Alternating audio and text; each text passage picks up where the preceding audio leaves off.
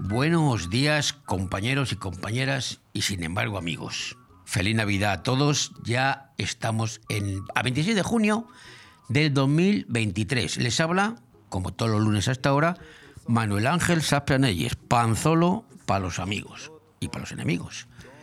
Hoy de verdad que estoy francamente preocupado por las últimas noticias que ayer abrieron los informativos y hoy también los van a abrir. La noticia es que hace calor, hace mucho calor.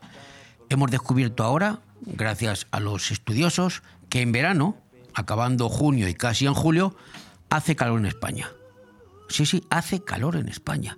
Mae mía, mae mía, mía, qué problemón tenemos. Y también hemos descubierto que en verano y por el calor, pues se pueden formar tormentas. Mira tú. Y que en Almería llueve menos que en Vigo. Ay, mae mía, mae mía, mae mía, lo que, ¿dónde vamos a llegar? Pero la noticia preocupante se complementa con una que es que ya es la bomba.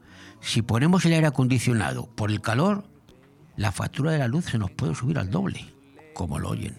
Y que el aire acondicionado reseca la garganta y las fosas nasales. Y no parece que sea muy bueno. Porque se te puede hacer crónico y después no podrás cantar los goles de Mbappé, si es que alguna vez el chaval viene aquí al Real Madrid. Pero la noticia récord, por eso el cambio climático, era hasta ahora cuando lo de Filomena, ¿se acuerdan? La Filomena, la del frío y esas cosas de hace unos años. Entonces la noticia era que si ponía la calefacción en invierno, la factura de la luz podía subir al doble. Ay, madre mía, madre mía, madre mía, ¿dónde vamos a llegar?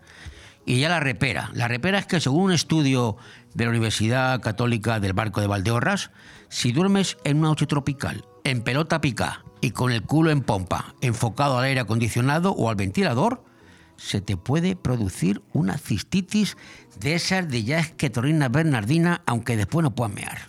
En fin, que estoy sin vivir en mí con las últimas noticias de los medios de comunicación. En nuestro incluido, claro. Nuestro medio también, porque nosotros no vamos a ser diferentes.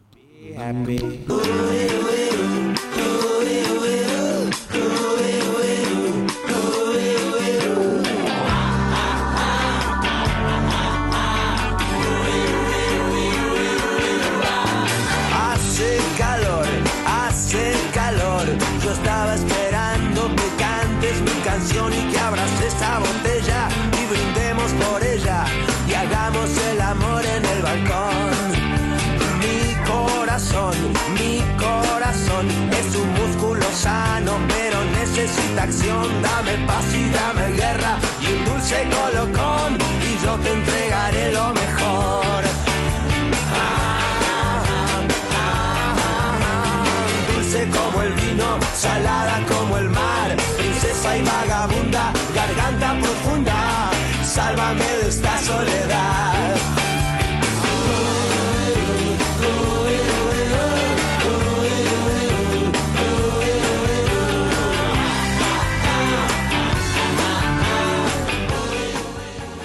bueno, ahora sí, venga, vamos con lo que vamos a partir y a pesar y con todo lo del calor. Vamos con lo que vamos. Hoy vamos con que hoy es 26 de junio y hoy es el Día Internacional de la Lucha contra el Uso Indebido y el Tráfico Ilícito de Drogas. Tú fíjate.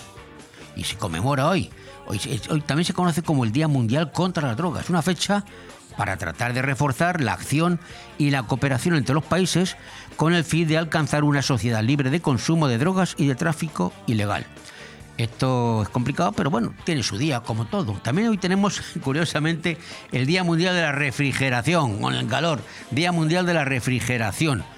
Porque la refrigeración es un proceso termodinámico indispensable para la mejora de la calidad de vida de las personas, destacando su amplia contribución en las economías de las naciones en el marco de la pandemia COVID-19 y el cambio climático a nivel mundial. No podía faltar el cambio climático. Con la celebración de esta efeméride de hoy, se conmemora a individuos, grupos profesionales, asociaciones y las tecnologías responsables de mantener objetos y entornos eh, con temperatura controlada. Este Día Mundial cuenta con el apoyo, lógicamente, del programa de las Naciones Unidas para el Medio Ambiente, la PENUMA, se llama PENUMA. Así que ya saben, todo con el calor como hoy. Vamos con las efemérides y los hechos históricos del día de hoy. Hace calor, hace calor, Y hace 222 años, en el 1800, no sé yo si hacía este día como hoy mucho calor o poco calor en Londres, pero la sociedad, la Royal Society de Londres, la más antigua sociedad científica del Reino Unido, se leyó una carta del físico italiano Alessandro Volta. Volta, ya le va sonando el nombre, ¿verdad? Fechada el 20 de marzo del- de aquel año 1800, ¿eh? En la que se anunciaba el descubrimiento de una pila voltaica.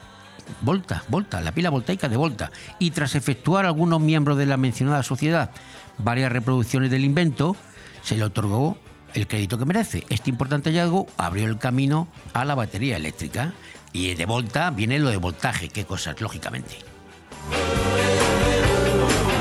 Y hace 77 años, en 1945, en San Francisco, tal día como hoy, no sé si hacía calor o no hacía calor, pero se reunieron representantes de 50 estados para firmar la Carta de Fundación de la Organización de las Naciones Unidas, la ONU, que consta de 111 artículos, Capicúa 111, cuyos objetivos principales y notables no son ni más ni menos que salvaguardar la paz mundial. Eso es, la paz mundial en el mundo, como dicen siempre, las- cuando eligen una Miss. ¿Qué, qué, qué pretende? La paz mundial.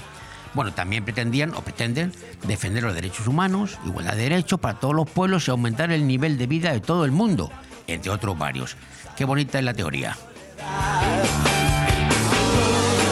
Hace 66 años, en 1956, en México hacía calor mientras se entrenaban con la intervención de invadir la isla de Fidel Castro 20 opositores del dictador cubano Fulgencio Batista que fueron detenidos en México porque hacía mucho calor y estaban, les pillaron con el botijo. Les pillaron con el botijo. El grupo se llamaba, se llamaba entonces 26 de julio, ¿eh? de julio, y se encontraba en un campo de entrenamiento que tenía un arsenal en el rancho Santa Rosa, a 35 kilómetros de la Ciudad de México. Poco tiempo después de esta detención, fueron puestos en libertad y, se recuperó su arsenal para continuar con su entrenamiento y el 25 de noviembre zarparon del puerto de Chupán en el yate Granma, Granma, se llama como el periódico oficial de Fidel Castro, el Granma, de ahí viene lo de Granma. Y zarparon en el Granma, como digo, para iniciar en Cuba el derrocamiento del régimen dictatorial de Batiste. Y comenzaron entonces ahí los 40, los 50 o un porrón de años que llevan el comunismo implantado en Cuba. Lo último que les cuento ocurrió hace nada, 59 años, la vuelta a la esquina. Fue en 1963, hacía calor también ese día, claro, y el presidente de Estados Unidos, John Fitzgerald Kennedy, tras regresar de una visita a pie a uno de los más conocidos pasos fronterizos del muro de Berlín, el Checkpoint Charlie de las películas, y ante 120.000 berlineses, pues tuvo una intervención pionera en solidaridad americana con los ciudadanos de Alemania Occidental al pronunciar en su discurso la frase Ich bin ein Berliner, yo soy berlinés. Y de ahí viene eso de yo soy tú, yo soy español, yo soy amo París, ay, yo soy berlinés. Si este hombre hubiera eh, patentado lo de John F. Kennedy, lo de yo soy lo que sea después, se hubiera hinchado a ganar pasta. Como una sacerdotisa del amor. Luna de miel, luna de papel, luna de... Bon Radio.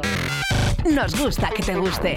El cambio climático es un reto global que afecta especialmente a la comunidad valenciana. Afortunadamente, su ciudadanía, empresas e instituciones han decidido ponerse en movimiento, adoptar los compromisos necesarios para generar un clima de responsabilidad compartida capaz de inspirar a millones. Descubre cómo en climasparaelcambio.es, una iniciativa de Hidracua y sus empresas participadas. Cuando necesitas llevar tu coche al taller, siempre te surgen dudas, pero eso es porque no conoces los talleres multimarca Eurorepar Pérez Pascual. Chapa, pintura, mecánica, profesionales con más de 50 años de experiencia. Somos referente en Benidorm y la Marina Baixa. Además, si reparas tu vehículo con nosotros, podrás disfrutar de un vehículo de cortesía sin coste. Pérez Pascual Eurorepar, tu taller de confianza. Visítanos en Avenida Alfonso Puchades número 25, Benidorm. Porque son momentos para compartir, comparte felicidad. Chocolates Marcos Tonda. Comparte con tus clientes, empleados, con la familia y amigos sus exquisitos chocolates tradicionales y gourmets o los nuevos lotes combinados con productos tradicionales. En Villajoyosa, partida Torres junto Rotonda del Puerto y en el centro de Benidorm, calle Alameda Blue, espacio gourmet Marcos Tonda. El prestigio de una marca garantiza la calidad. Chocolates Marcos Tonda. Momentos para compartir. Necesito hablar contigo. Tengo que contarte algo. Tenemos que hablar.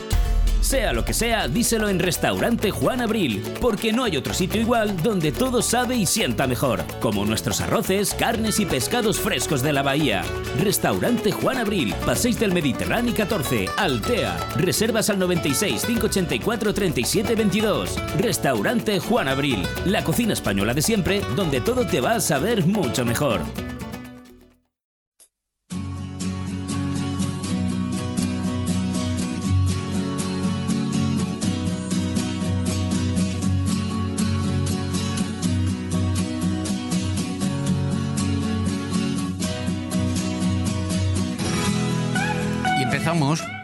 Empezamos la semana como la acabamos, si exceptuamos lo del calor, claro. Y es que a doña María Guardiola, la jefa de Extremadura que pretende ser, pues le han leído la cartilla. Parece que el ruido que ha producido su perorata podemita en contra de vos ha hecho saltar las alarmas en Génova y está perjudicando a su jefe, Feijó. La polémica y el no acuerdo de la señora Guardiola con vos ha puesto el foco en eso y está siendo aprovechado por Pedro I el embustero para tener munición y variar un poco la hoja de ruta de la precampaña electoral. Mientras se habla de la señora Guardiola, pues no se habla, por ejemplo, pues de Bildu, ni de que su socia, la señora vicepresidenta de Sumar, va a aceptar que sus socios catalanes le impongan un referéndum separatista en Cataluña como peaje por apoyarla el 23 de julio. Y por supuesto, nada de nada ya del Tito Berni, ni de las putas ni de la farlopa. El señor, el señor eh, Guardiol eh, le está eh, haciendo el juego Sánchez. La señora Guardiola, quiero decir. Hoy Guardiola. Hablo de Guardiola, me creo que es el otro Guardiola. Eh, no, no, no. La señora Guardiola. Pues le está haciendo el juego a Sánchez y puede acabar en el banquillo.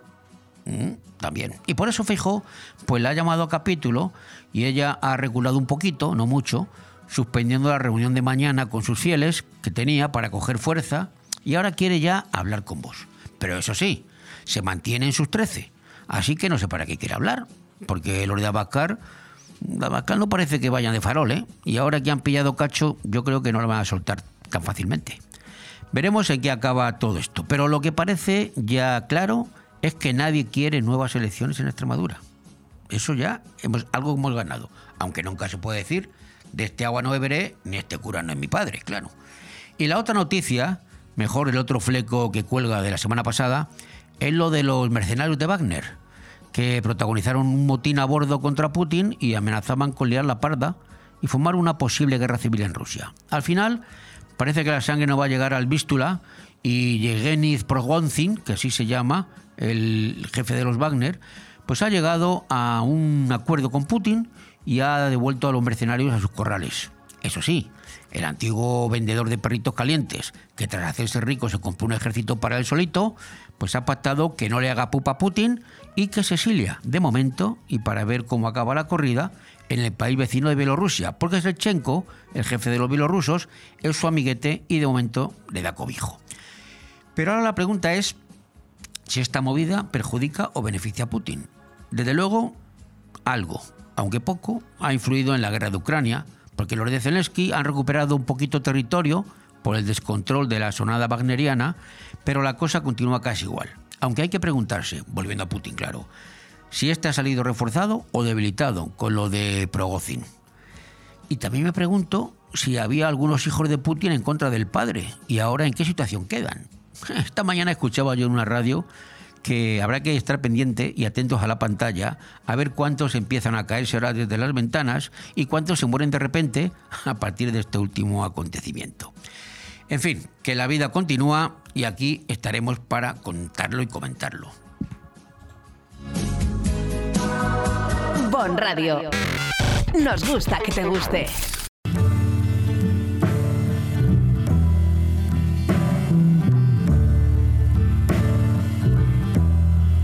Nights in white satin,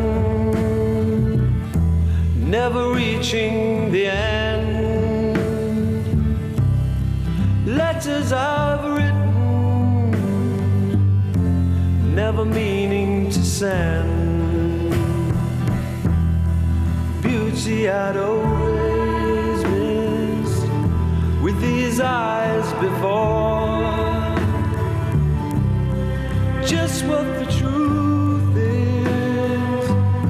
I can't say anymore, cause I love you.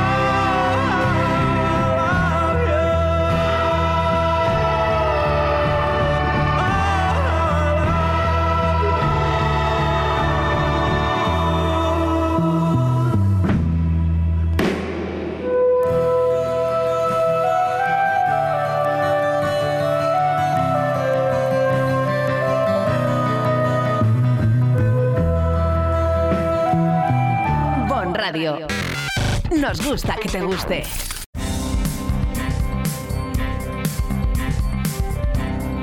Y estas son algunas de los titulares de las noticias que están ocurriendo, han ocurrido y van a ocurrir. Y empezamos con lo que acabamos, con la señora Guardiola. Dice que ahora, dice que, que eh, aplaza su directiva, como ya hemos dicho, para mañana, y subraya la señora Guardiola el imprescindible respeto y diálogo con vos para formar gobierno. ¿Cómo cambia el cuento?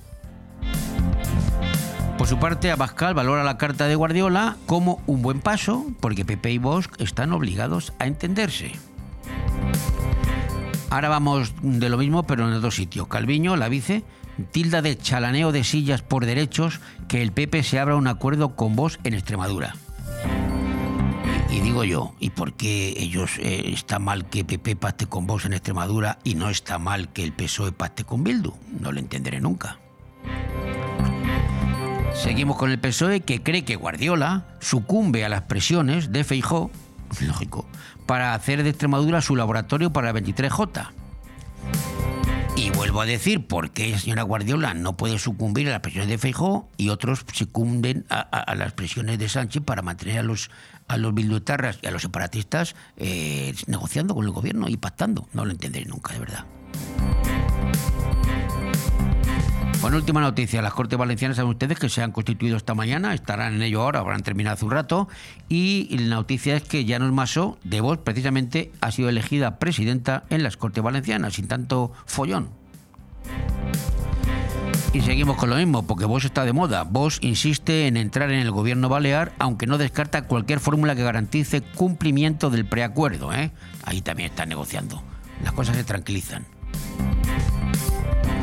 Sánchez dice ahora que el error más importante de su gobierno es la ley del sí es sí. Mira tú qué cosas. Vámonos a Rusia. Rusia retira el régimen de operación antiterrorista en Moscú y la región homónima tras la crisis con el grupo Wagner. Y el ministro de Defensa de Rusia realiza su primera aparición tras la crisis de Wagner. Mientras tanto, está escondidito, porque creo que el prizotín este de Wagner le tenía enfilado al ministro de Defensa.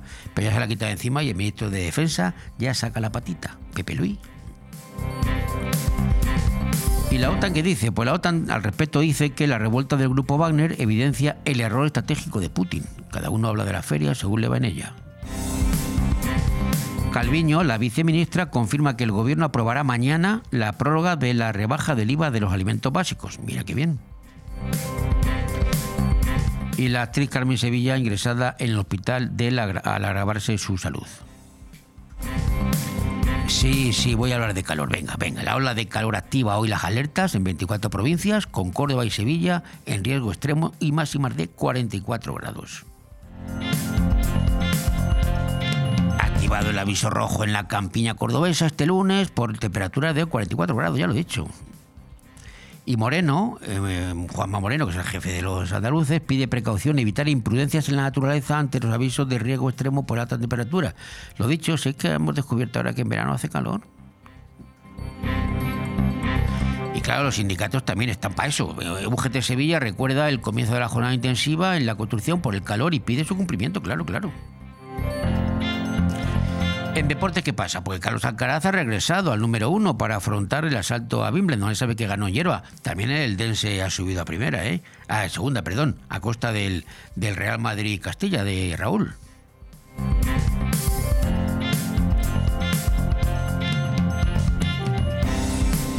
Y arranca este lunes la primera huelga indefinida en la inspección de trabajo. Fíjate qué cosas, ¿eh? Y en la comunidad valenciana, ¿qué ha pasado en la comunidad valenciana? Aparte de que hace calor, claro, hace calor, pues algunas cosas más. Y aparte, pues la cosa, lo que os he dicho antes, que Llanos Masó es de Vox, ha sido elegida presidenta de las Cortes Valencianas, que Abascal des- de- destaca el acuerdo de PP y Vox en la comunidad valenciana como buen ejemplo para el gobierno central y toda España, ahí ya está metiendo. Puig, eh, Puig, Puig, Puig, para los que no hablamos valenciano, eh, tacha de desgracia que vos presida las Cortes y exige al PP que actúe con responsabilidad. Y por su parte, Valdoví, el tercero en discordia, o el cuarto, no sé qué número hace, critica al PP por entregar la presidencia de las Cortes Valencianas a una antiabortista de vos. Fíjate tú qué cosas. La coordinadora feminista saca músculo ante la constitución de las Cortes y dice, no queremos pactos con la extrema derecha. Bueno, pues que no los hagan ellas, ¿no? Los otros sí.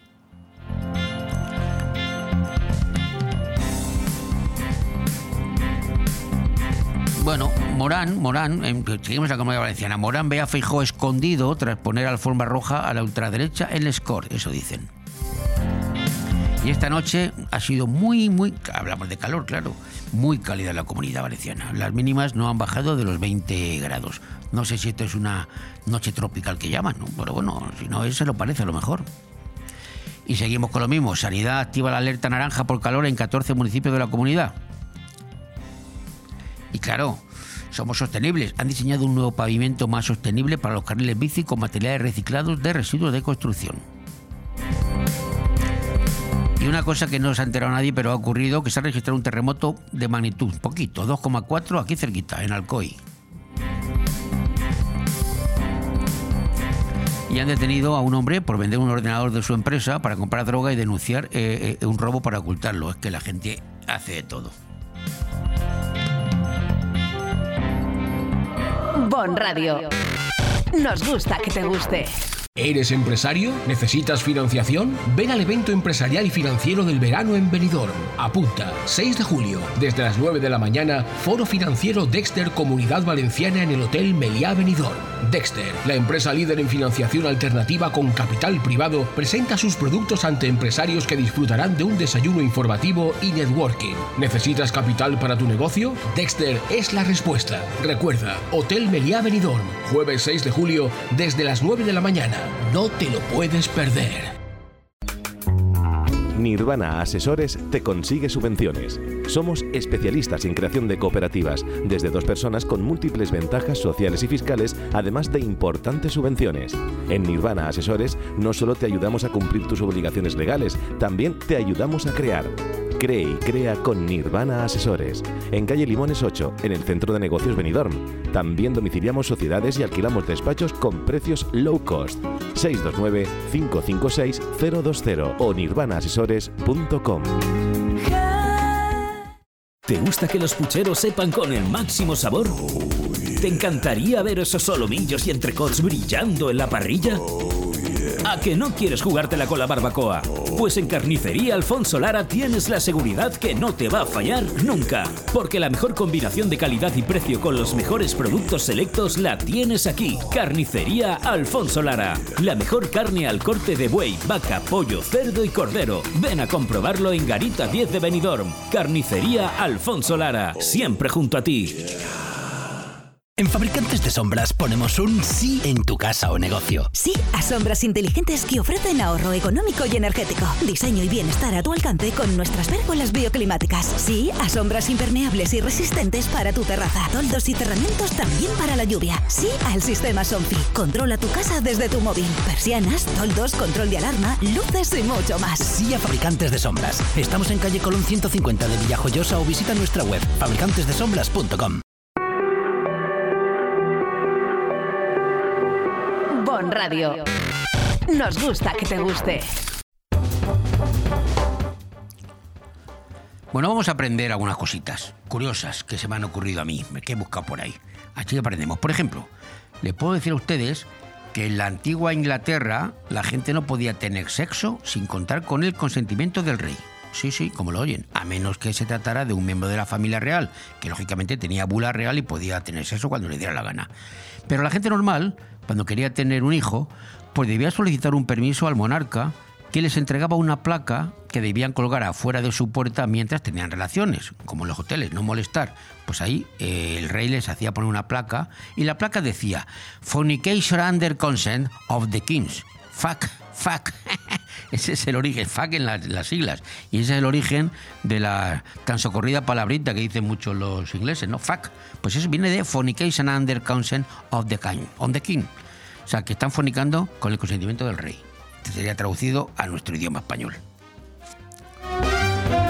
Otra cosa, durante la guerra de secesión, que no sucesión en Estados Unidos, ya saben, el norte contra el sur, los negros, aquella historia. Pues cuando, cuando regresaban las tropas a sus cuarteles, sin tener ninguna baja, escribían una pizarra para simplificar, una gran pizarra. Cero killer, cero muertos. Y de ahí proviene la expresión tan norteamericana extendida por todo el mundo de OK, para decir que todo está bien, OK. En España hemos añadido OK, McKay. No sé por qué, pero nosotros decimos OK, McKay. Otra cosita curiosa, eh, esto ya lo he contado una- en alguna ocasión. En los conventos, durante la lectura de las Sagradas Escrituras, al referirse a San José decían siempre Pater Putativus. Y por eso decían, para simplificar, Pepe, así como Pepe, como San José se llamaba José, pues así nació el llamar Pepe a los Joses, Pepe de Pater Putativus. Cada rey de las cartas de la baraja representa a un gran rey de la historia. ¿Lo sabía usted? Por ejemplo, el rey de espadas, ¿quién es? El rey David. El rey de tréboles, Alejandro Magno. El de corazones sería Carlo Magno. Y el rey de diamantes, Julio César. En el Nuevo Testamento, en el libro de San Mateo, dice, es más fácil que un camello pase por el ojo de una aguja a que un rico entre en el reino de los cielos. El problemita es que San Jerónimo, el traductor del texto, interpretó la palabra camelos como camellos, cuando en realidad en griego camelos es aquella soga gruesa en la que se amarran los barcos a los muelles, la maroma que nosotros conocemos. Y en definitiva, el sentido de la frase es el mismo, pero, pero, pero diferente, porque claro, es difícil pasar una maroma o un camelo pasarlo por el ojo una aguja, pero claro, pasar un camello, pero ya saben, todo se debe a un error de San Jerónimo de traducción. Cuando los conquistadores ingleses llegaron a Australia, se asombraron al ver unos extraños animales que daban saltos increíbles. Inmediatamente llamaron a un nativo.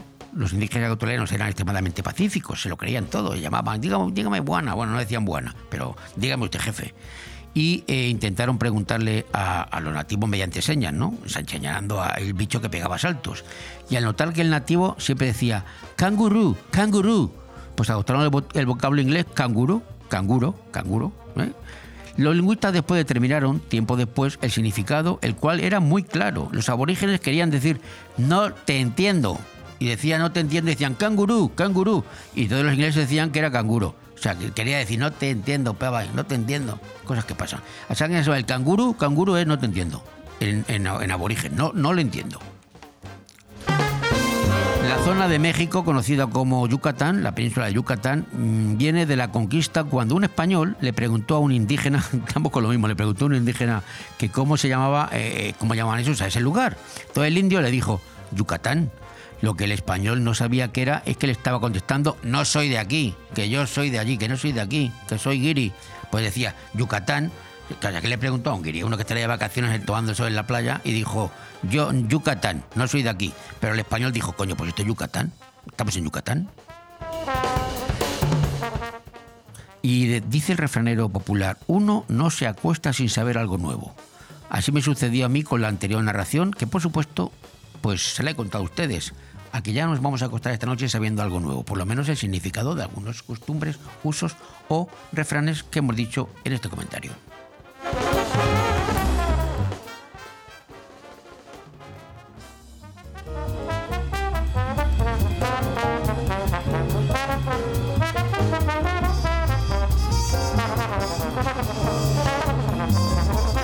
Bon Radio. Nos gusta que te guste.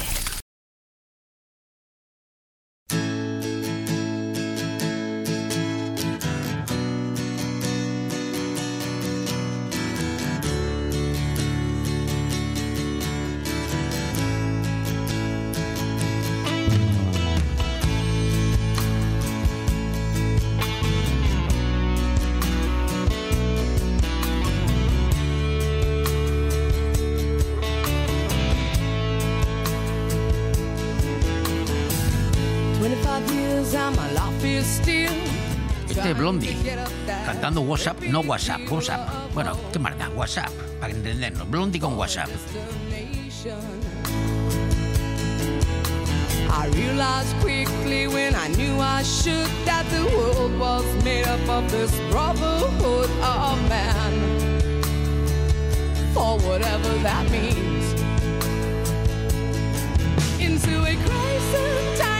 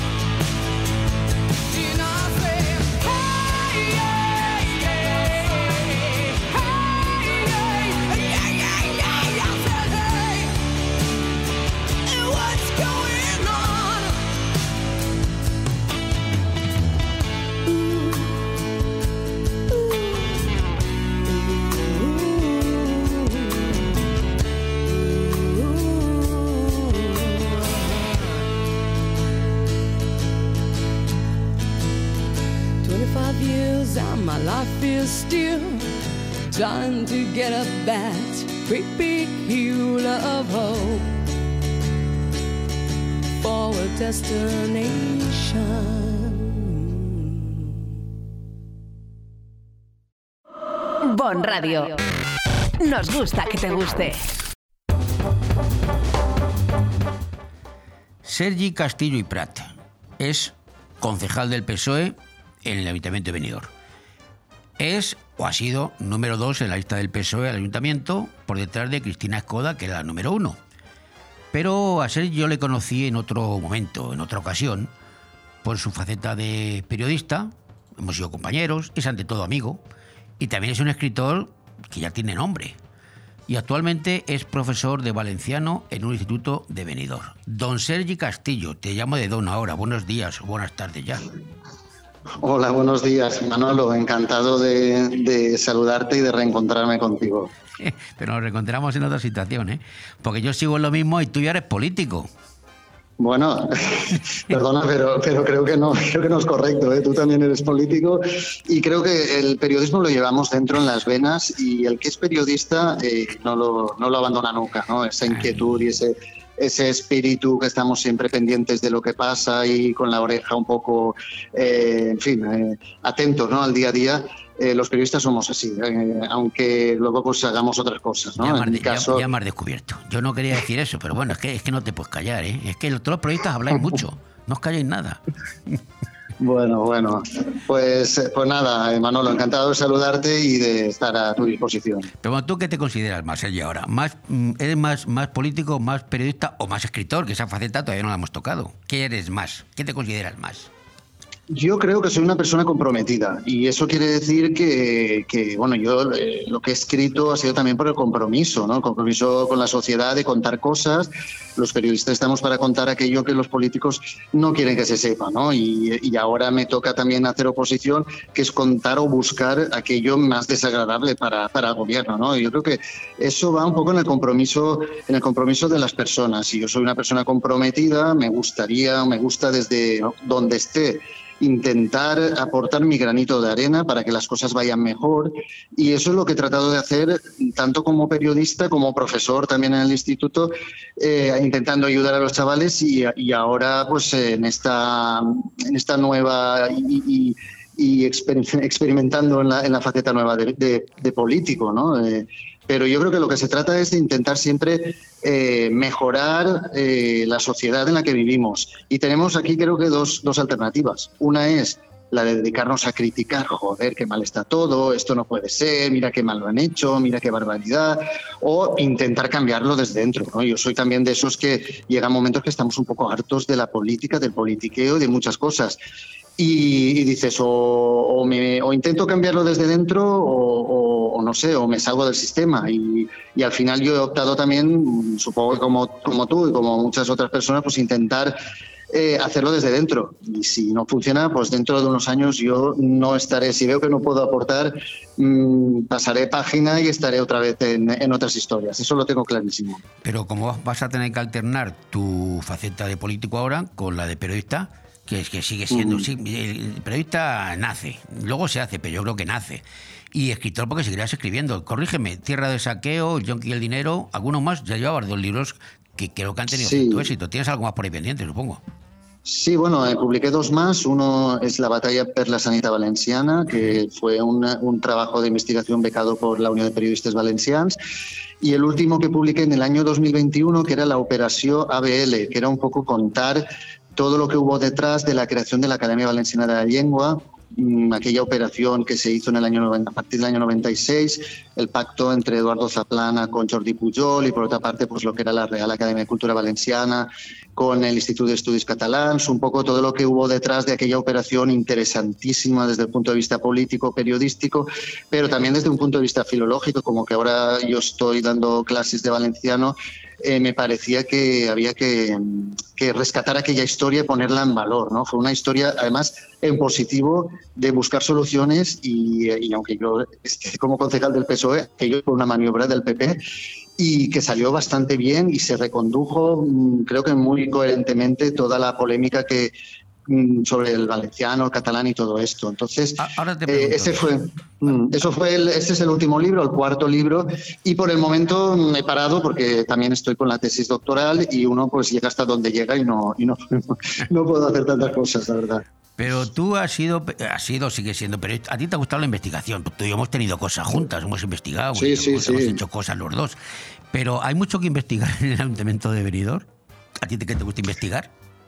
A ver, el Ayuntamiento de Benidorm, y Benidorm como ciudad turística, una de las principales ciudades de, de la Comunidad Valenciana y una ciudad además con que mueve muchísimo a nivel de turismo y de todo, es, es, un, es el epicentro, es un lugar donde yo en mis libros de, sobre corrupción pues siempre había alguna rama que pasaba por Benidorm, no precisamente política, empresarial o de otro tipo, pero en fin, Benidorm ha sido un lugar eh, dentro de la historia de la corrupción muy importante y no hablo solamente de Zaplana, un exalcalde que, que, está, eh, que, ha estado en prisión y que está todavía pendiente de juicio.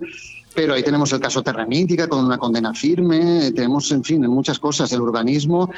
Siempre donde hay dinero hay corrupción con independencia del partido político que gobierne.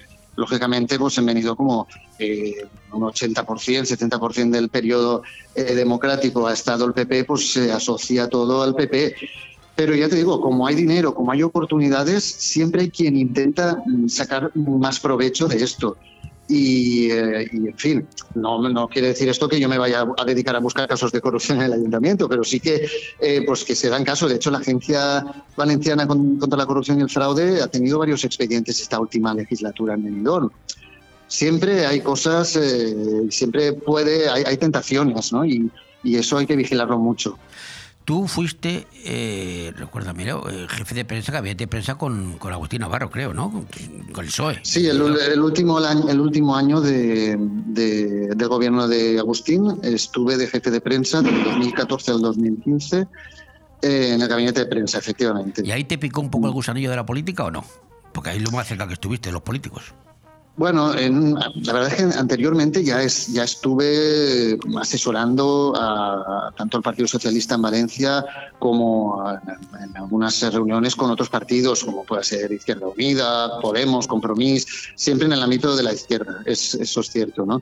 Y, y luego estuve de asesor en Cortes Valencianas a partir del 2015 al 2018, como asesor de presidente de Cortes Valencianas y, y yo el tema de la política siempre me ha interesado. Lo que no me había visto nunca era en, eh, como, como representante, ni, había, ni me lo había planteado, ni, ni nadie me había eh, ofrecido esto. ¿no? Y, y las circunstancias se dieron mm, pues muy, un tiempo muy poco antes de las elecciones cuando Cristina Escoda me propone ir de número dos. Pero yo digo, era algo que no entraba en mis planes, pero ellos consideraron que dentro de esa candidatura pues eh, hacía falta un perfil mejor combativo, un perfil de, también de profesor de instituto, de venidor, eh, y, que yo pues era como independiente, además, yo no soy afiliado al Partido Socialista, pensaban que podía aportar algo a esa candidatura, me lo ofrecieron con... eh, con un, en fin, con, con un lacito, ¿no? Y, y uno pues al final dice, joder, pues tengo la oportunidad de ser concejal de, de mi pueblo,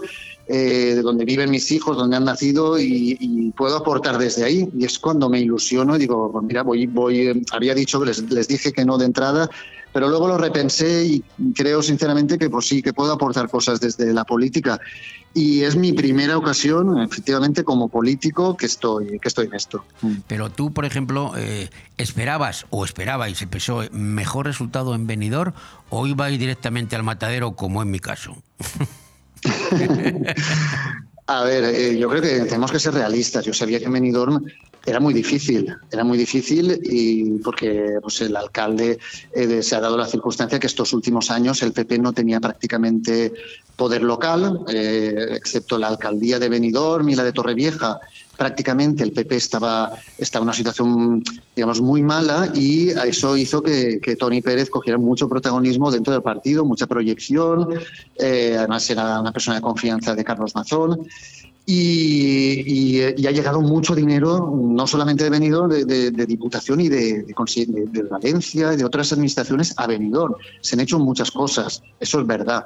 Pero la, la- la situación de partida era complicada. Eh, también a nivel interno el Partido Socialista ha vivido una renovación, creo que, que como, como pocas. Eh, de hecho, de, la- de los ocho concejales actuales, cinco somos nuevos. Es gente, se ha hecho eh, en fin, una, una renovación muy, muy importante, con proyección, creo, con vistas a futuro. Y, y eso era una apuesta, de, mm, era un riesgo que corría también la candidatura de Cristina Skoda, ¿no? Y, y yo creo que la apuesta es más a largo plazo que lo que eran estas elecciones. Claro, a eso se ha unido la tormenta perfecta, ¿no? Con, con esa, eh, esas ganas de cambio que, que se respiraba en muchos ambientes respecto a Pedro Sánchez, al gobierno nacional, el malestar y el voto de castigo. Y creo que lo ha pagado también nuestra candidatura en Benidorm y, y la de Chimo la verdad es que eh, a nivel de comunidad las cosas se, se han hecho desde mi punto de vista mm, bastante bien comparados con los gobiernos anteriores y con el caos y la corrupción que se vivió en la etapa del Partido Popular, sin ningún escándalo eh, sonado, sin protestas en la calle, sin, sin manifestaciones, sin nada. Aquí pues eh, muchos han, han- han hecho el voto de castigo a Pedro Sánchez en estas elecciones y luego también, eh, lo tengo que reconocer, ¿no? varios errores en la campaña nuestra que, pues, que se podía haber enfocado de otra forma. ¿no? Y, y una crítica a lo mejor a las obras, al caos circulatorio, pues que la gente lo ha visto más como en positivo de lo que nosotros veíamos. ¿no? Eh, eh, la gente pues, ha valorado más que, que se estén reformando las calles que lo que nosotros les intentábamos hacer ver de la mala gestión de esas obras, ese caos circulatorio Ya. y, Pero- y esos y, en fin, y- y hago, hago autocrítica que creo que también es importante. parece muy bien, pero lógicamente yo sé que la gente ha criticado mucho lo de la obra de ahí arriba del trenet, del, del- del tren de Pablo Tornado, que era una obra necesaria. Es que yo no conozco ninguna obra sin molestias, ¿eh? El fin justifica. No, no, las obras, claro, las obras hay que hacerlas. Lo que, lo que nosotros criticábamos era la falta de coordinación.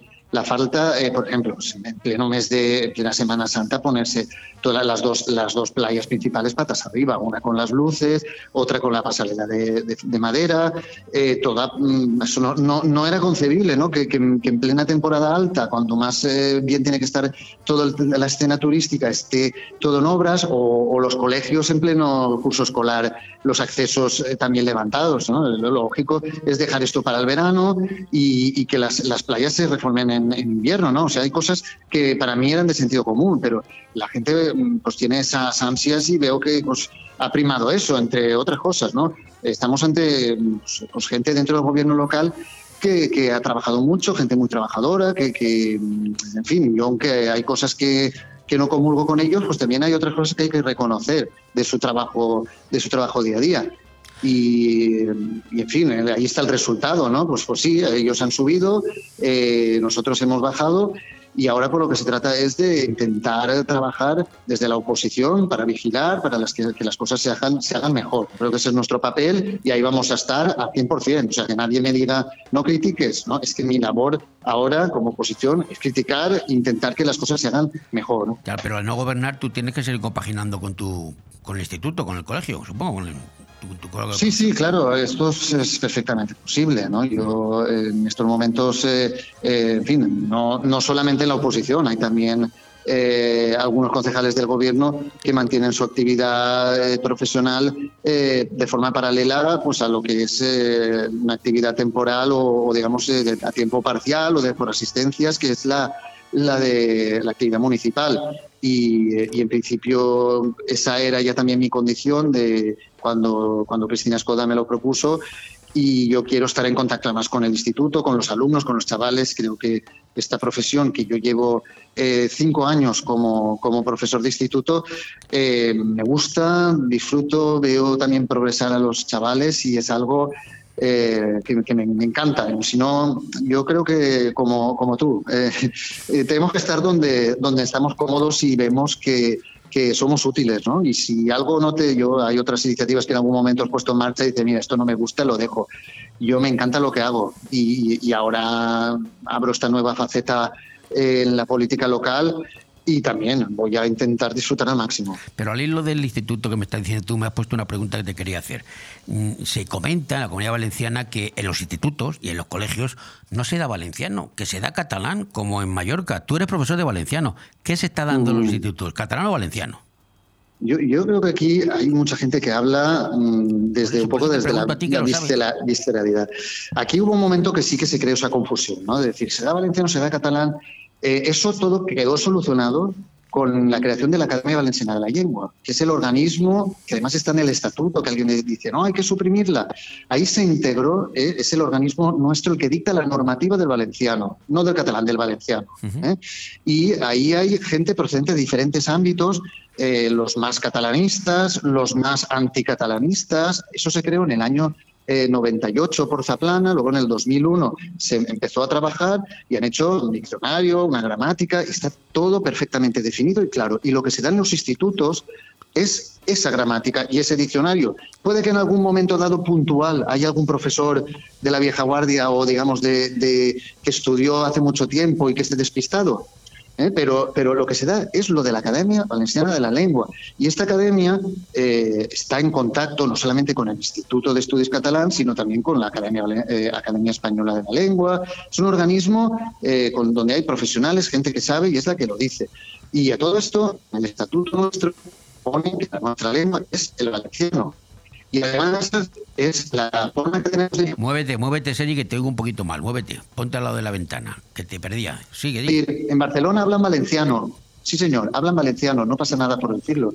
Y en, y en las Islas Baleares hablan valenciano, porque nuestra lengua no, se, no, no tiene una frontera eh, en Castellón, que haya, eh, digamos, que, que pases de un pueblo al otro y cambia. O sea, esto es una cosa, eh, lo de las lenguas no coincide con las fronteras demográficas, es una cosa natural que se creó en su día por las reconquistas y por muchas cosas. Eh, pero, pero nosotros le decimos valenciano nuestra lengua, que es la misma forma eh, la que podemos llamar al catalán. No ellos, ellos no están por encima de nosotros. Nosotros estamos al mismo nivel que ellos. Bueno, hay, Y teoría- la lengua- hay, hay teorías de valencianistas que dicen que el valenciano es anterior al catalán y que el catalán desciende del valenciano. Yo- eso, ¿Tú qué opinas? de Eso sí, eso sí que está estudiado y, y descartado además. ¿eh? O sea, eh, cuando, cuando llegó la Reconquista, los, los núcleos, eh, los núcleos que había de pobladores cristianos en el Reino de Valencia eran o escasos o nulos. En cambio, la población que llegó procedente de Aragón, principalmente, y de Lleida, de Lleida, por eso nosotros hablamos, hablamos una variedad más parecida al catalán de Lleida que al de Barcelona. La gente, eh, o, al, o al de, al de Girona, ¿no? que la gente se asusta, "Ah, es que eh, en, Girona, en Barcelona, en las Islas Baleares hablan una variedad, pero si tú te vas a, Lleida o Andorra, se parece mucho más al nuestro, porque los que repoblaron aquí procedían de Lleida y de, y de la zona de Aragón. Eso no, yo, a ver, hay gente que sabe muchísimo más que yo, pero, pero también hay mucha gente que trata, pues, a lo mejor de confundir o de incitar un odio, un odio, y no se trata de odiar a nadie. Aquí lo importante es que la lengua es un patrimonio importantísimo y no se tiene que perder. Por eso yo eh, creo que, que no hay que crear odio ni conflictos, sino aprender, valorar e intentar que eh, esto perviva en las futuras generaciones, porque es como los museos, es como, o sea, es nuestro patrimonio, lo que se hablaba aquí, lo que tra- trajo Bernat de Sarriá cuando, cuando vino en 1324, creo que fue. O sea, esto es muy importante, es nuestro patrimonio. Bueno, pues tú crees que dos políticos de segunda B como nosotros, eh, ex periodistas o que siempre lo somos y lo seguiremos siendo, eh, y uno de derecha y otro de izquierdas, ¿nos podemos llevar bien? ¿La gente se puede llevar bien siendo pensando de distinta manera? Porque tú y yo nos llevamos bien. Sí, yo creo que sí. Yo creo que lo que hay que hacer es no dejarse llevar por, el, eh, por la, la- la polarización y la radicalización y el odio, porque mucha gente eh, está aquí en una competición de extremismos y de odio y de tal, y yo no lo veo así. Yo creo que, que podemos eh, convivir. De hecho, tenemos que convivir, joder, es que si no, estamos aquí todos juntos y, no, y nunca, nunca pensaremos lo mismo, unas personas y otras, y eso es lo bueno también que tenemos que convivir pues, con los de derecha, los de izquierda, los, los que creen que España, eh, las autonomías no deben de existir y los que mm, somos unos eh, defensores de las autonomías porque creemos que es la mejor forma de, organizarse. En fin, mm, aquí cada uno tiene que opinar lo que, lo que crea, pero hay que respetar a los otros. Y eso eh, hay gente que no lo entiende así. Y, en fin, tú y yo que hemos estado en otras batallas y en otras historias, eh, probablemente por eso nos respetamos y admiramos, y este en mi caso, porque, porque en fin, eh, hemos, hecho, hemos hecho cosas muy divertidas, muy, eh, muy entretenidas y, y espero que, que algún día volvamos a hacerlas, ¿eh? en, en el ámbito del cosa, periodismo, Sergi. porque Cuando acabe mi novela, el prólogo te lo voy a pedir a ti, si es que lo acabo algún día. si es que lo acabo. ya sabes, ya sabes que, que estás, estás tardando. Yo hace mucho tiempo que te lo he dicho, que, que tu capacidad de escribir es, eh, en fin, es- es- es, eh, tienes ahí un privilegio que ya nos gustaría a muchos a la hora de escribir y, y estás perdiendo tiempo y deberías de centrarte en escribir esa novela sí, que, sí, sí, sí. que sería un bestseller. O sea, Te lo voy a pedir el prólogo sí. en valenciano y en castellano, ¿eh? para que nadie se sienta molesto. Sergi, eh, ha sido un placer hablar contigo. Ya te veré algún día por algún pleno me pasaré a ver, eh, por algún pleno me, debería me pasaré a ver cómo va la cosa. Nos veremos, ¿vale? En- encantado como siempre. Y joder, desde que no te veo has tenido dos hijos, eres un fenómeno, macho. Ya te- tienes de todo, has escrito un libro, tienes, has plantado un árbol, pues ya no te falta nada. Sí, sí, también he plantado algunos árboles. Sí, la verdad es que mm, en algún, en algún ámbito ya creo que me podría incluso jubilar porque he hecho muchas cosas, pero, pero me faltaba esta vez, esto de la política, que es donde, donde ahora vamos a estar ahí haciendo oposición tú y yo, cada uno en su, Cada uno en su lado. en su municipio. Sí, sí. Pero siempre con el, con el ojo en el periodismo, ¿eh? Siempre he puesto el ojo en la actualidad y haciendo cosas. Es lo que, es lo que nos gusta. Bueno, pues ha sido un placer. Me, me sor- me sorprendió mucho cuando te vi ahí de número dos, la verdad. Mm, Pero bueno, pero Mm. oye, eh, sorpresas te da la vida, la vida te da sorpresas, ya sabes. Efectivamente. Nos Yo veremos, también, yo también me sorprendió que dieras el, paso, pero, pero bueno, eh, es, lo que, es lo que te faltaba a ti también y a mí. O sea que- Sí, nuestra vida, nuestra vida son vidas paralelas. Bueno, todavía te gano en cuanto hijo, porque yo llevo 4-2, te gano 4-2. Ahí, ahí te voy ganando. Pero tú Pues yo eres, ya lo tengo pero bien, tú eres mejor sí. que yo. En fin, vamos bueno. a dejarlo que nos estamos, estamos derra- de- desbarrando ya, desbarrando. Sergi, no te Bueno, detengo más, gracias. bueno, un abrazo, venga, Hasta un luego. abrazo y que vaya todo muy bien. Hasta luego. Bon Radio. Nos gusta que te guste.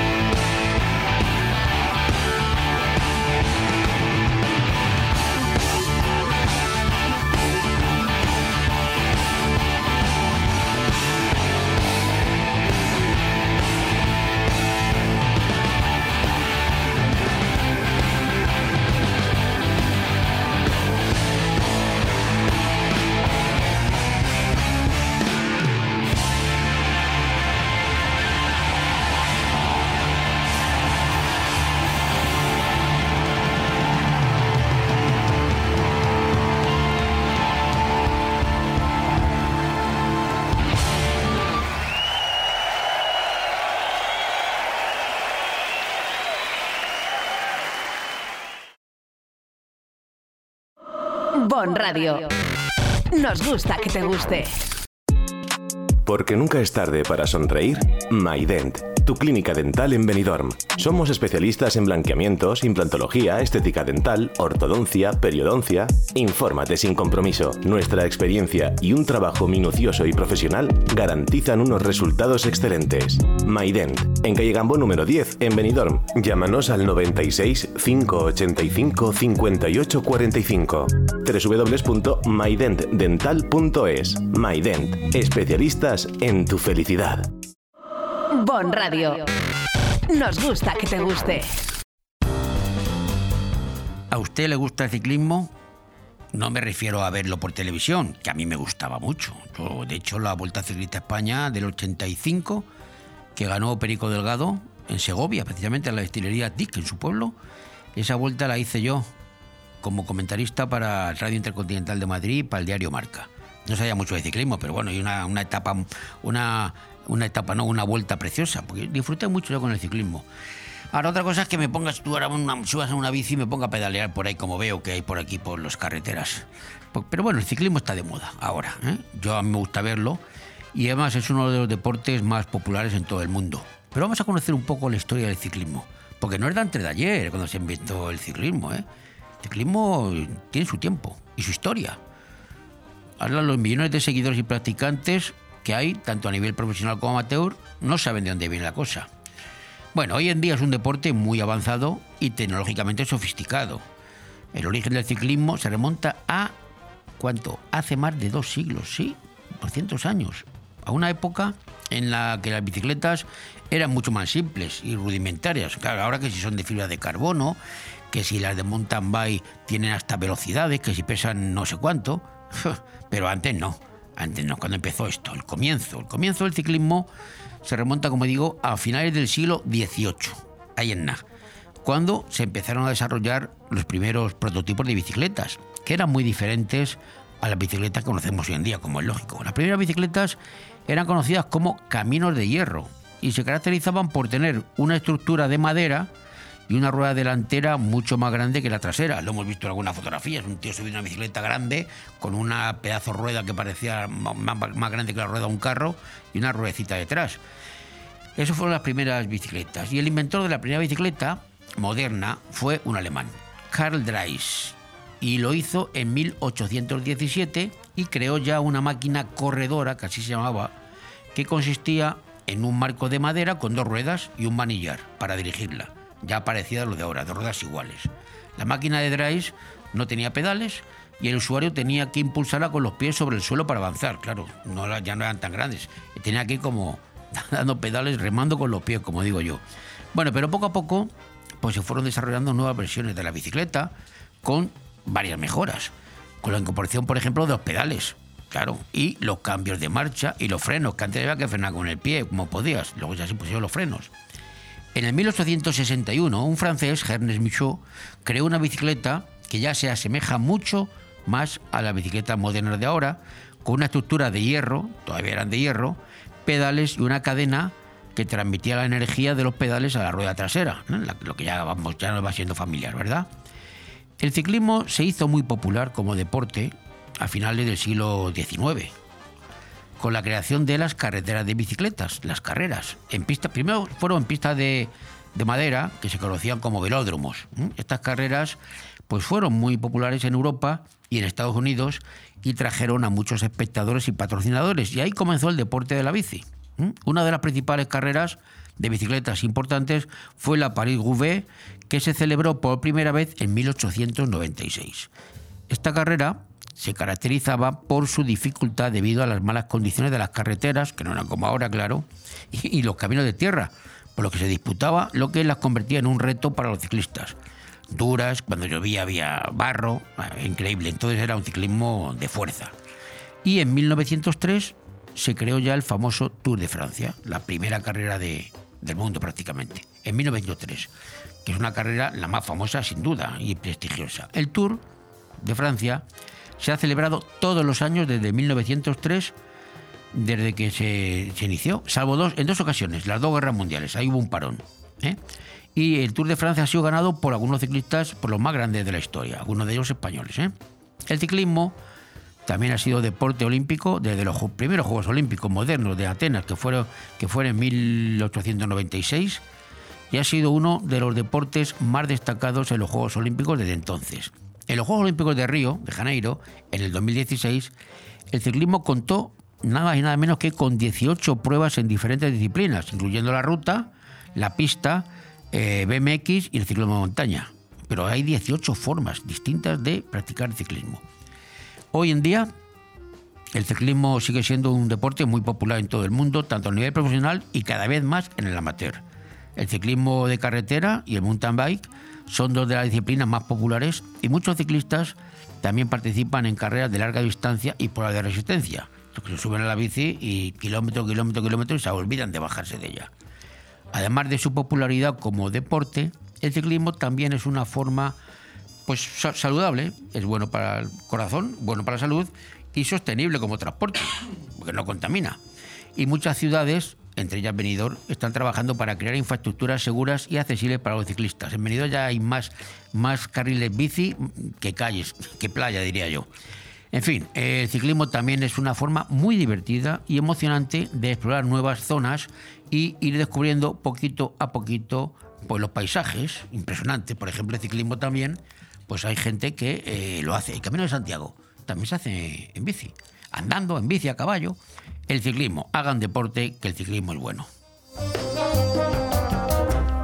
Bon Radio. Nos gusta que te guste. La tradición es un arte y en Mesón el Segoviano somos artesanos. Artesanos de la buena cocina. Prueba nuestro cochinillo segoviano, el cordero al horno, el chuletón de buey, bacalao a la vizcaína y muchos más platos que harán que repitas. Además, estamos preparados para cualquier reunión, evento o grupo. Descubre nuestros menús especiales. También tenemos un fantástico menú diario para que comas como en casa. Mesón el Segoviano. Artesanía en la cocina. En calle Ibiza 10, Benidorm. Big Mat Aliazul, la tienda profesional de la construcción.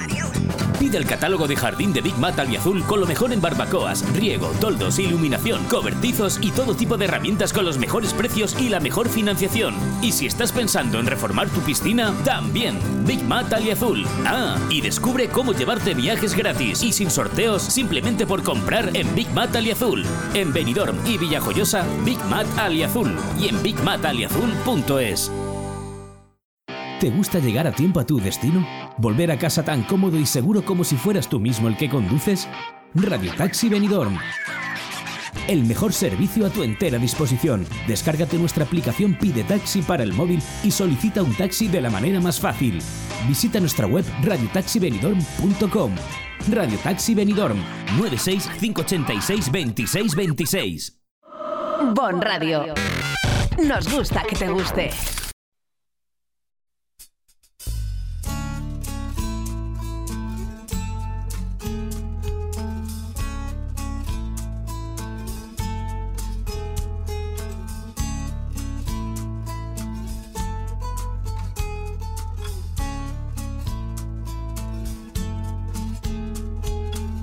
Get a fast car.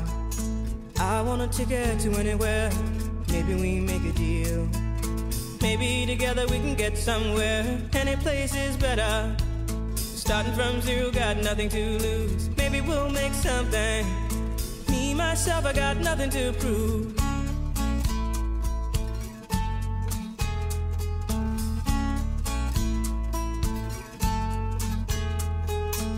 You get a fast car. I got a plan to get us out of here. Been working at the convenience store. Managed to save just a little bit of money. Won't have to drive too far. Just cross the border and into the city. You and I can both get jobs and finally see what it means to be living.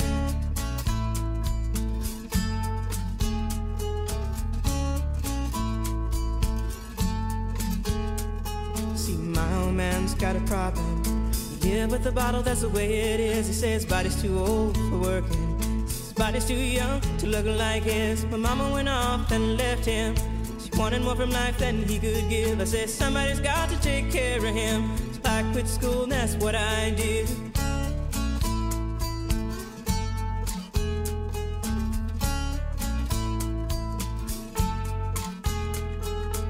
You got a fast car. Is it fast enough so we can fly away? We gotta make a decision. Leave tonight or live and die this way.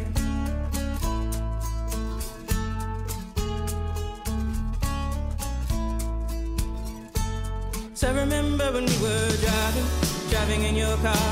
Speed so fast, I felt like I was drunk. City lights lay out before us, and your arm felt nice wrapped around my shoulder. And I, I had a feeling that I belonged. A feeling I could be someone, be someone, be someone.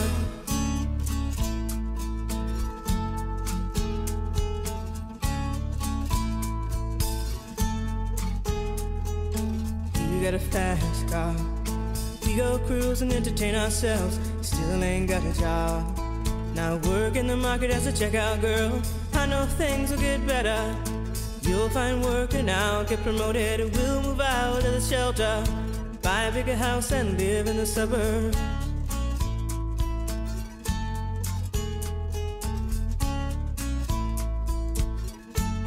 So I remember when we were driving, driving in your car.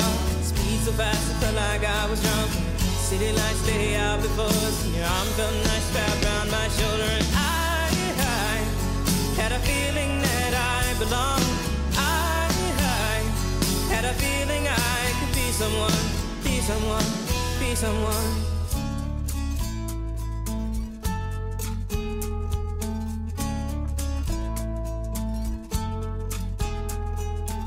You got a fast car.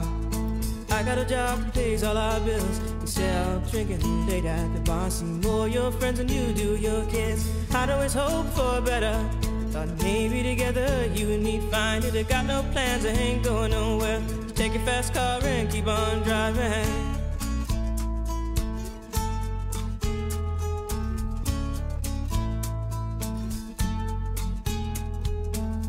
Got a fast car. Is it fast enough so you can fly away? You gotta make a decision. Leave tonight or live and die this way.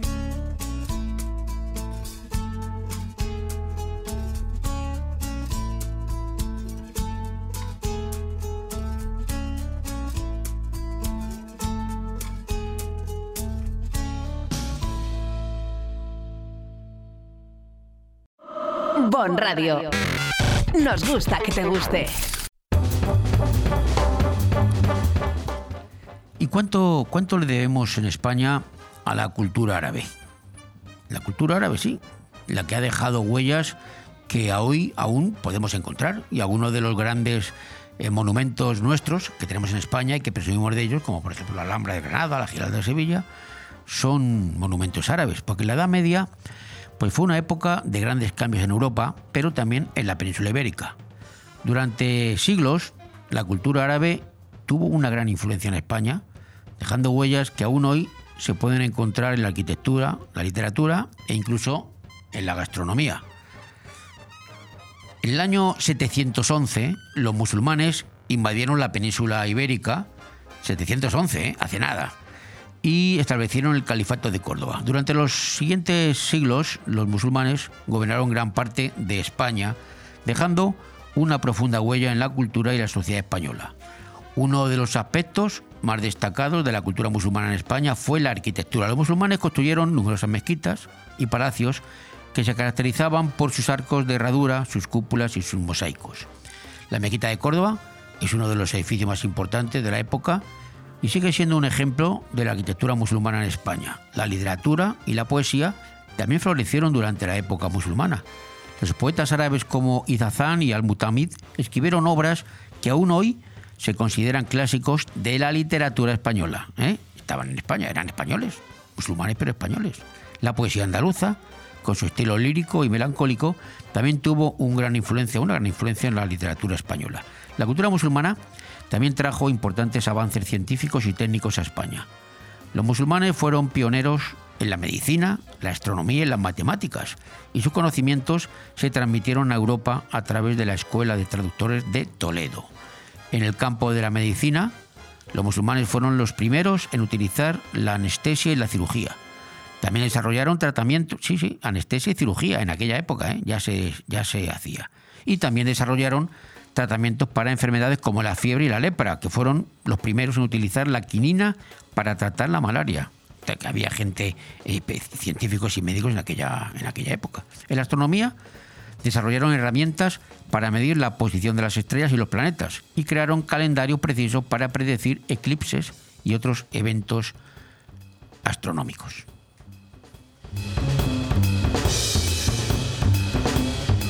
Bon Radio. Nos gusta que te guste. La Jungla, sala privada de alquiler para eventos infantiles, para celebraciones de cumpleaños, ideal también para niños pequeñitos de hasta 6 años, baby shower, bautizos, reuniones familiares. Lo mejor de la Jungla es que puedes traer lo que quieras de comida, bebida, tarta, decorar la zona diseñada para ello, hacer mesas dulces, poner música a tu gusto. La Jungla, en el Albir. Visita nuestra página web, lajunglarent.com. La Jungla. No te quedes sin tu fecha de reserva con antelación. Estamos en el centro del Albir, con parking gratuito para tus invitados. Recuerda, La Jungla. Bon Radio. Nos gusta que te guste. Bueno, ¿y cómo están las cosas en Rusia? Se preguntarán ustedes. Después de esta última sonada militar de- del señor este de Banner, que creo que era un vendedor de perritos calientes y al final se ha hecho con los mandos. Eh, ¿Qué pasa en Rusia? ¿De qué manera influye este intento de golpe de Estado, no sé cómo llamarlo, que, ha hecho, que han hecho los milicianos de Wagner en contra de Putin? ¿De qué manera influye eso, en, el, en la guerra de Ucrania y de qué manera influye eso en la geopolítica mundial? Porque la verdad es que este fin de semana hemos estado todos pendientes de la televisión y a ver qué pasaba. Vamos a hablar ahora con Darío Samaniego. Darío Samaniego es, no sé si llamarle rusófilo, ucraniófilo, desde luego rusófobo no eres. Eh, Darío, buenos días. Buenos días, buenos días. No, yo te lo aclaro rápidamente. Yo creo básicamente en una cosa, que es en el poder de la capacidad que tienen los países de actuar sin tener que ir a la guerra. Soy pacifista en ese sentido. Aunque entiendo que en ocasiones el uso de la fuerza pues, es un recurso que no queda otro remedio, pero yo creo que aquí sí que quedaban muchos otros remedios.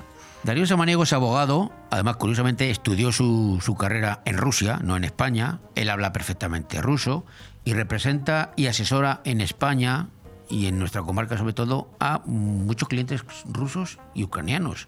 Porque tú sigues, sigues con los rusos y con los ucranianos, estás en el medio, digamos, a nivel profesional. Sí, te voy a hacer una pequeña corrección para que mis colegas no se mosqueen.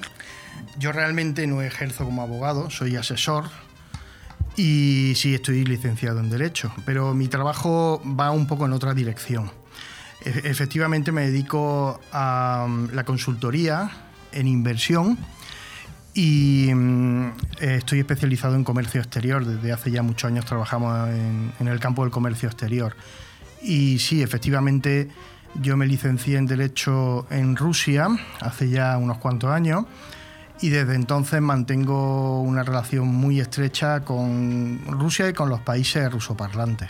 Y tienes algo también en Miami, también Sí, bueno, pero tiene también que ver con la clientela con lo, rusa. mismo, con lo mismo. Sí, hay una colonia muy grande de clientes rusos. Algunos de mis clientes tienen allí su vivienda habitual y de ahí que en un momento dado también nosotros diéramos ese pequeño salto para trabajar desde Miami. Sí. ¿Y cómo te manejas con lo que está cayendo con los rusos a la vez y con los ucranianos? Porque son tus principales clientes, los dos. Sí. Pues, a ver, en primer lugar hay que tener los principios muy claros para poder abordar una cuestión de este tipo. ¿Y qué quiere decir eso? Quiere decir que yo tengo una forma de pensar en la cual entiendo que rusos y ucranianos son hermanos. Son hermanos por muchísimas razones. Eh, cualquier tipo de conflicto que se cree son conflictos artificiales, no son conflictos naturales, porque en el día a día la convivencia entre ucranianos y rusos siempre ha sido muy buena. De hecho, aún estando en una situación de guerra, podemos ver que existe una convivencia normal entre rusos y ucranianos y hay muchos rusos, muchísimos, que están en contra de la guerra. Por eso yo me niego a decir que estoy en contra de Rusia o a favor de Ucrania. Lo que estoy es en contra de las políticas de Putin, que en un momento dado, mmm, no me voy a, esconder, las apoyé y llegó un momento en el cual entendí que Putin tomaba unas derivas demasiado eh, radicales, por decirlo de alguna forma, mm, y lo que en un principio Rusia era una democracia joven que tenía expectativas de prosperar, pues acabó derivando, tomando otra dirección que evidentemente ni apoyo ni me gusta, que es la, la- la que, la que ha tomado Putin. ¿Y tú cómo interpretas esta revuelta, no sé cómo llamarlo, de Pro, Progozhin, creo que se llama el jefe de los Wagner, mercenarios? Sí. Esta movida, ¿qué ha sido? Un, ¿Ha sido un, un órdago? ¿Ha sido un farol? ¿De, de qué iba este hombre? Bueno, Evgeny Prigozhin es un, un íntimo amigo de Putin, que ha estado siempre a la sombra de Putin. Putin ha hecho uso de sus íntimos amigos, ya fueran de- desde unos sectores o desde otros, ha, hecho uso de sus contactos en la KGB, porque él fue eh, miembro de la KGB y no ha dejado de tener contacto y las formas que tiene son, Son de KGB. son de KGB, sí, sí. Eh, lo que hoy se conoce como la FSB. Pero en cualquier caso, eh, Prigozhin fue en su día cocinero de Putin, por eso le conocen como el cocinero de Putin. Yo no es porque yo- cocine la guerra, yo es porque... que- yo, creía que vendía, había vendido Sí, también. hamburguesas también. o ¿no? Efectivamente. Empezó con eso, ¿no? Empezó por ahí, sí, sí, empezó por ahí. Pero bueno, a- así empezaron muchos de los grandes Oligarcas. eh, oligarcas hoy en día. Yo en su día trabajé para uno de ellos que tenía un canal de televisión y una cadena de televisión internacional en lengua rusa que empezó exactamente igual, como taxista. Es decir, que mm, efectivamente después de en los años 90, que es cuando yo voy a Rusia, pues se abren muchas oportunidades para mucha gente. Yo entiendo que de forma lícita muy pocos de ellos prosperaron, pero bueno, eran los tiempos que corrían y, mm, crearon su imperio. Prigozhin es un poco posterior, eh, pero a la, sombra o a la con la cobertura de Putin, pues empieza a crear su propio imperio. El problema es cuando el negocio que él crea, pues puede resultar peligroso para Putin. Lo mismo que en un momento dado. Se crea un ejército. Claro, claro, efectivamente. Eh, Wagner, que es el ejército que él crea, que no olvidemos que son mercenarios, es una empresa de mercenarios que aunque haya gente que diga que no son legales, bueno, en Rusia tiene su sede en San Petersburgo y es una empresa que trabaja para muchos países, sobre todo en, en África, países africanos. ¿Cómo trabaja? Bueno, pues sirviendo para gobiernos ¿A quién les paga? efectivamente que les pagan por defender sus intereses. Bien, bueno, no deja de ser un ejército profesional, realmente bien preparado, con muchos medios, porque detrás siempre tienen estados que pagan sus servicios, y para Putin era una forma de intervenir en aquellos lugares en los cuales para Rusia era muy inter- interesante tener eh, un control estratégico y defender una serie de, mm, intereses estratégicos como es eh, África. África en un 90% está eh, hoy en día controlada por China, que es quien más invierte en África, tiene sus motivos obviamente, y Rusia pues sigue un poco esa estela. Entonces una forma de controlar bien esos países es teniendo un ejército que defiende tus intereses y los del dictador de turno o el gobierno de turno. Sí, pero mm, volvemos a lo mismo. Eh, el señor Progozhin eh, se ha revuelto contra su jefe. ¿O lo ha intentado? ¿Qué ha pasado ahí? Vale, eh, yo sinceramente después de analizar todo lo que, toda la información que me ha podido llegar y la que he buscado, porque claro, aquí hay muchos canales de información, hay que mm, entender que al menos el 50% no te dan una información fidedigna. Y luego a partir de ahí, pues tienes que irte a los canales más directos posibles. Yo eh, estaba viendo el canal directo que tiene eh, eh, Evgeny Prigozhin se llama, en Telegram, y mm, en el que escribe él directamente, porque es una persona en ese sentido que le gusta llevar las cosas él personalmente. Y luego otros canales que son de información y de noticias. Y evidentemente cuando miras eh, 20 o 30 fuentes diferentes, te puede empezar a hacer una idea. Pero eso no quiere decir que vayamos a llegar a la verdad. La realidad es que eh, hace ya mucho tiempo que existe un conflicto muy fuerte entre Prigozhin y, mm, eh, digamos, la, el- la cabeza del ejército ruso, eh, que podíamos, podíamos personalizarla en Choigu, que es el, el ministro de Defensa. Entonces, eh, el problema está en que Prigozhin denuncia continuamente que el ejército ruso no es lo que había vendido Putin. Es decir, Putin lleva vendiendo un ejército muy fuerte de altas tecnologías durante mucho tiempo. Es verdad que el ejército ruso tiene alta tecnología en muchos aspectos, lo que pasa es que no tiene los recursos para que efectivamente exista esa tecnología en el campo de batalla. Entonces hemos visto que mm, O sea, hemos- tiene tecnología para los desfiles por la Plaza Roja, para enseñarlos. Mm, Básicamente se puede explicar así. Eh, vamos a poner un ejemplo sencillo. Ellos han, han hablado del famoso tanque Armata, que mm, efectivamente es uno de los mejores tanques que, hoy, que existe hoy en día. Eh, pero la realidad, la cruda realidad es que se está combatiendo con T-72 y se está combatiendo con T-90, que son tanques mm, que provienen de la Unión Soviética, que han sufrido algunas mejoras en los últimos años para adaptarlo a la guerra moderna, pero siguen siendo anticuallas. Armata no se ha visto en el campo de batalla, salvo alguno que además lo han, han acabado con él rápidamente. Entonces, claro, eh, eso por una parte. Luego vamos a hablar de el tema de, los misiles, el tema de, de- todo el armamento sofisticado que se ha venido anunciando que, podría ser decisivo una guerra. Bueno, pues ninguno de esos armamentos está, siendo decisivo. ¿Por qué? Pues porque, aunque es alta tecnología, alta tecnología que no se ha probado, es alta tecnología que no ha participado en una guerra, eh, y que al, y al- al fin y a la postre eh, mm, necesita todavía eh, mucho, mucha prueba, mucho bagaje para que se pueda perfeccionar. Pero tú crees que con esto, eh, bueno, porque el Progozhin se, se ha retirado a Bielorrusia, parece que ha llegado a un acuerdo, a un pactado, no te voy a hacer nada, no te corto la cabeza, eh, los tuyos que vuelvan a sus cuarteles y algunos que se integren en el ejército, parece ser, mm, creo en lo que yo he oído que es el acuerdo.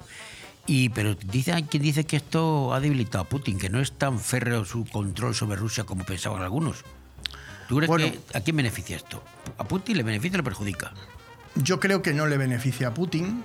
Efectivamente demuestra una debilidad porque mm, el poder político se demuestra cuando controla 100% a toda la gente que tiene a tu alrededor. Más cuando se trata de gente tan importante como alguien que tiene un ejército de 25.000 soldados profesionales.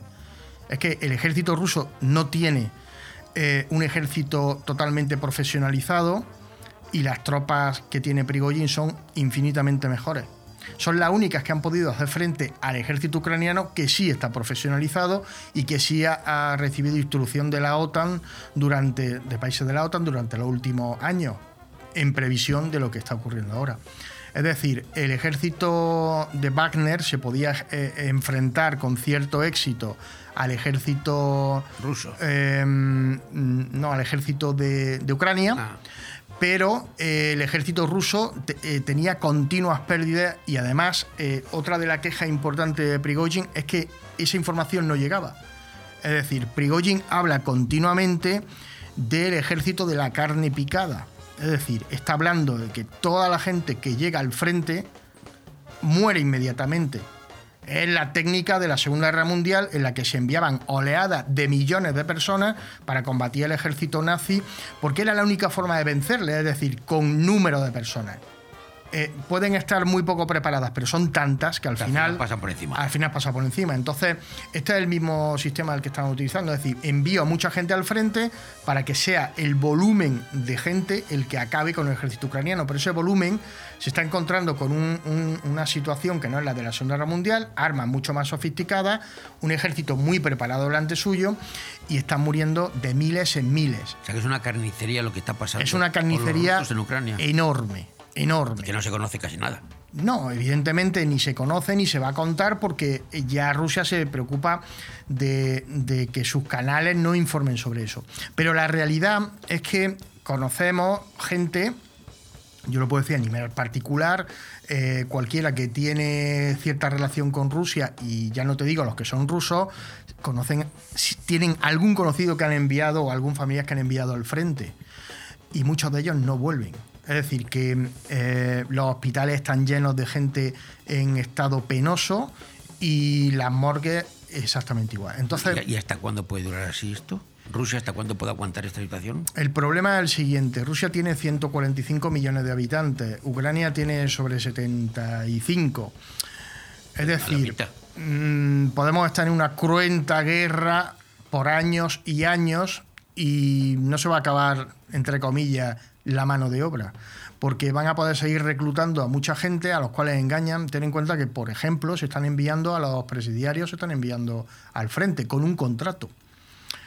Eh, volviendo al tema de Prigozhin, Prigozhin lo que hace es denunciar todo esto y lo que hace es decirle a, Putin que así no se puede continuar. ¿Qué ocurre? Que Putin tiene alrededor pues, su staff que le, de alguna forma le convence de que Prigozhin se ha convertido en un peligro. Es decir, Prigozhin supone justamente lo que ha pasado, una posibilidad de rebelión y sobre todo Prigozhin entiende rápidamente que tiene el poder, entiende que tiene 25.000 personas dispuestas a hacer lo que haga falta y ojo, y un pueblo ruso totalmente eh, eh, impasible, que no, que no reacciona a nada de lo que ocurre. Eso te iba a decir, no se cansan los rusos de esta situación, el ruso de a pie, el de calle. Esta mañana estaba viendo algunas entrevistas muy curiosas con gente de la calle que normalmente las puedes ver a través de youtubers o de gente que son más o menos eh, independientes. Y es muy curioso porque observamos lo que ya vemos directamente, ¿no? Es decir, la gente te dice, a mí esto me da igual, yo vivo bien, yo por ahora tengo un buen nivel de vida. Y es que Rusia ha tenido unos años dorados en los cuales tenía un muy buen nivel de vida, en los que iba creciendo, pero claro, ese crecimiento ya se encuentra al límite. Es decir, ahora mismo estamos ya al borde del precipicio y van a caer. En el momento que se note en, el, en el día a día, se note la situación, eh, la gente empezará a reaccionar. Eh, obviamente podremos pensar que es muy egoísta actuar así, ¿no? Pues sí, es verdad, es muy egoísta. A mí me parece que es el fruto de una sociedad que se ha creado pues con un- una falta de valores y una falta de principios importantes en un momento en el que el dinero lo era todo. Entonces, ahora, mientras no le falta el dinero, la gente, bueno, pues da igual. eh, lo que falta lo sustituyo. ¿Se deducen de tus palabras que puede haber una revolución interna contra Putin? ¿La única solución? Eh, yo lo que. Lo Lo que que algunos proponen. Sí, yo lo que, lo que digo es que por el momento la sociedad rusa está muy controlada, porque, a ver, esta es la historia del pan y circo. Mientras tengan pan y tengan circo, no se van a mover. No, la sociedad española es diferente. Pero están muriendo miles de personas en Ucrania. Sí, pero da igual. O sea, realmente quien envía. Los rusos son, históricamente, son una sociedad muy acostumbrada al sufrimiento. Entonces, ya lo sufrieron en Afganistán, ya lo sufrieron en Chechenia, ya lo han sufrido en, en guerras posteriores. Entonces, el enviar a un hijo al frente es un orgullo y se vende como tal y, y te lo compran. Entonces, eh, otra cosa es cuando esto ya llega a las últimas generaciones, a la gente más joven que, que vive muy acomodada. Cuando esa gente empieza a ver A los del móvil, ¿no? A los del móvil Sí. y, y las 2.0. Efectivamente, cuando esa gente empieza a ver que le están llamando y que tienen que escaparse de Rusia para que no acabe en el frente, entonces ya empieza a haber movimiento. Evidentemente hay movimiento interno, eso está claro. Lo que pasa es que no son lo suficientemente poderosos todavía como para llegar a una revolución. Pero lo de Prigozhin no es una revolución. Lo de Prigozhin es simplemente una cuestión de negocio. Es decir, Prigozhin pretende el poder, pretende hacer las cosas a su manera. Él quiere controlar el ejército y el ejército no se deja controlar porque es, es un opositor para él. Eh, por eso, mm, cuando mandan a Shoigu, lo envían a Rostov para dirigir la operación que consistía en matar a Prigozhin y acabar con Wagner, de hecho, acaban con dos mil y pico Sí, soldados. bombardearon un campamento. Efectivamente, o sea, se, Los se- mismos rusos. Sí, sí, se hace una operación contra tu gente y en esa operación mueren muchos soldados. Cuando se, se hace esa operación, la idea es acabar con el cabeza y absorber Wagner dentro del ejército. pero eso no ocurre, no lo consiguen. Eh, un- uno de los fracasos eh, continuados que tiene Putin en todas sus estrategias militares, porque el ejército pues, no está preparado. Y, mm, cuando ocurre eso, eh, bueno, pues Prigozhin yo creo que esto ya lo tenía preparado, es decir, él ya sabía que dispone de un cuerpo de ejército lo suficientemente poderoso como para asustar, y es lo que hace, asustar. Pero yo mm, creo entender que lo que Prigozhin hace es simplemente mm, es, es una apuesta a ver quién gana. Claro, pero, pero lo que está claro es que conociendo a Prigozhin este, por lo que estamos viendo ahora y sabiendo su trayectoria, yo creo que este hombre no se va a limitar en Bielorrusia a cocinar y a hacerse paellas. Es, eh, a esperar ahí qué pasa. Yo creo que Prigozhin ha sacado en una negociación que mantuvo desde la salida de, de Rostov hasta la llegada al, al Oblast de Moscú, a la región de Moscú, desde un momento a otro, a 200 kilómetros de- del Kremlin, en ese tiempo lo que mantuvo fue negociaciones con la gente del Kremlin, puede que incluso directamente con Putin, que es amigo suyo. Entonces, lo que se deduce es que eh, él ha sacado una serie de beneficios que probablemente sean económicos y punto. Ya está, Y ya está. conociéndole. Claro. Pues Darío, muchísimas gracias por este análisis y por darnos tu opinión. Pues, pero este, el tema no ha Encantado. acabado. No ha acabado. No, no, no, no. Seguro que no otro día te reclamo de nuevo porque esto a lo mejor toma otro, otro, otros derroteros. Seguro. Venga. Seguro que tomará. Muchas gracias, Darío Samaniego. Encantado. Gracias a vosotros. Bon Radio. Nos gusta que te guste. Únete al reto más divertido del verano. Perdón que te salpique de Aquanatura Benidorm. Graba un vídeo salpicándote y compártelo en redes con el hashtag Perdón que te salpique. Puedes ganar productos Energy System y entradas para Aquanatura Benidorm. Infórmate en la web y en el Facebook de Terranatura Benidorm. Perdón que te salpique. Acabará con esa sobre la. Quería picar algo, yo quería comer. Nos pusimos en la barra mano a mano los dos. Ando besándole a repetirlo otra vez. Yo con esto ya he comido. Me voy. ¿Cómo dice? Espérate, que he querido chuletones. Que yo entiendo con un pincho tú ya hayas comido. Pero yo necesito comerme lo mío. Ven sin prisas a la Cava Aragonesa, una institución en el corazón de Benidorm. El movimiento se demuestra bailando. En Estudio de Danza Patimora disfrutarás del baile con nuestros cursos de hip hop, street dance, baile español, flamenco, sevillanas o ballet clásico. Y no te pierdas las novedades en cursos de contemporáneo, zumba, Broadway y pilates. Por edad a partir de 3 años y durante todas las tardes. Reserva ya tu plaza llamando al 658 38 35 61. Estudio de Danza Patimora, calle Santa Cristina 2, Benidorm. Hotel Meliá Benidorm, un paraíso tropical en la ciudad de los rascacielos. El Hotel Meliá Benidorm recoge la esencia dinámica y alegre de este destino de vacaciones por excelencia, creando un rincón tropical en plena Costa Blanca. Además del perfecto destino de vacaciones, es un excelente hotel de negocios, celebraciones y eventos. Ven a visitarnos y descubre nuestro exclusivo y selecto concepto de level lleno de comodidades. O déjate mimar por nuestras especialistas en nuestro Wellness Center con los más innovadores tratamientos de belleza y Hotel Meliá Benidorm. ¿Eres empresario? ¿Necesitas financiación? Ven al evento empresarial y financiero del verano en Benidorm. Apunta, 6 de julio, desde las 9 de la mañana, Foro Financiero Dexter Comunidad Valenciana en el Hotel Meliá Benidorm. Dexter, la empresa líder en financiación alternativa con capital privado, presenta sus productos ante empresarios que disfrutarán de un desayuno informativo y networking. ¿Necesitas capital para tu negocio? Dexter es la respuesta. Recuerda, Hotel Meliá Benidorm, jueves 6 de julio, desde las 9 de la mañana. No te lo puedes perder. Cuando decides que quieres comprar o vender una vivienda, suelen surgir muchas dudas, cuestiones que en ocasiones necesitan de profesionales. Si quieres comprar o vender una vivienda, confía en profesionales con muchos años de experiencia. Confía en Grupo Rojisa. Con oficinas en Benidorm y Callosa, contacte con nosotros en el 672 20 26 36 o visita nuestro portal inmobiliario www.rojisa.com. Grupo Rojisa. Estamos para ayudarte. Viernes 23 de junio, vive la noche de San Juan en la Cala de Finestrat. Celebramos la noche más mágica del año en nuestra playa. Empezaremos a las 5 y media de la tarde con Zumba, luego disco infantil y música en directo con los astrolabios. Y a medianoche saltaremos las olas y pediremos deseos. Después, sesión DJ con Jaime Yorca hasta la una y media. Viernes 23 de junio, vive la noche de San Juan en la Cala de Finestrat. Fiesta declarada de interés turístico provincial. Porque en Finestrat lo tienes todo. Desde hace ya muchos años hay un sitio en la cala de Finestrat por el que hemos pasado todos. Restaurante Mítico. Seguro que has probado su fantástico menú diario o has ido a celebrar algún evento o simplemente a disfrutar de su variada carta. ¿Qué dices? ¿Que todavía no lo conoces? Pues no sabes lo que te estás perdiendo. Ven a Restaurante Mítico y que no te lo cuenten.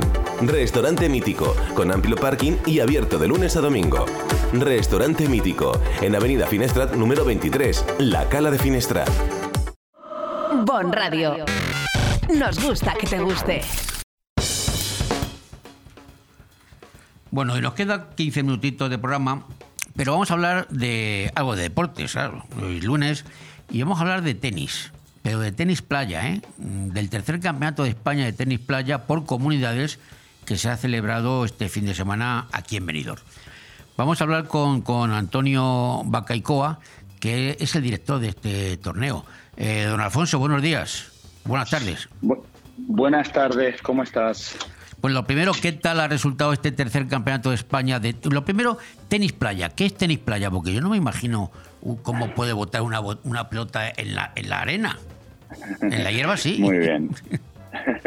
Bueno, interesante. La verdad, el, el tenis playa es una disciplina del, del tenis, en realidad, de la Federación Internacional de Tenis, que se lleva eh, jugando durante muchos, muchos años. De hecho, a, a nivel mundial es un deporte muy potente en países como en Brasil, en Italia, en, en las islas del Caribe, en, en Aruba, en países como Venezuela también. Pero en España pues lleva unos 8 o 10 años pisando fuerte y en los últimos 5 mucho más fuerte aún. La pelota no puede votar, claro que no. Claro. Pero eh, vamos a, a imaginar que son dos jugadores de bola y playa con unas palas de, de playa, ¿sí? Pero más específicamente es eh, una especie de pala como la pala de pádel, eh, me- me- menos gruesa, claro. Y la pelota es la misma pelota de tenis, pero con baja presión, ¿sí? Entonces, la, la pelota va de un lado a otro de la pista, la red está a 1,80, eh, la de voleibol playa está a 2,10, está más baja, y se juega en parejas, dos contra dos. Un jugador saca, el otro devuelve y se juega el punto.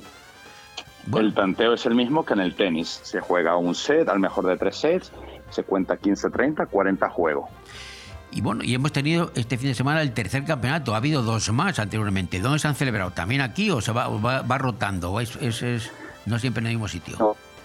Eh, la, la Federación Española de Tenis propuso este campeonato a la ciudad de Benidorm hace unos 4 o 5 años y se materializó hace, hace tres. Digamos que esta es la tercera edición.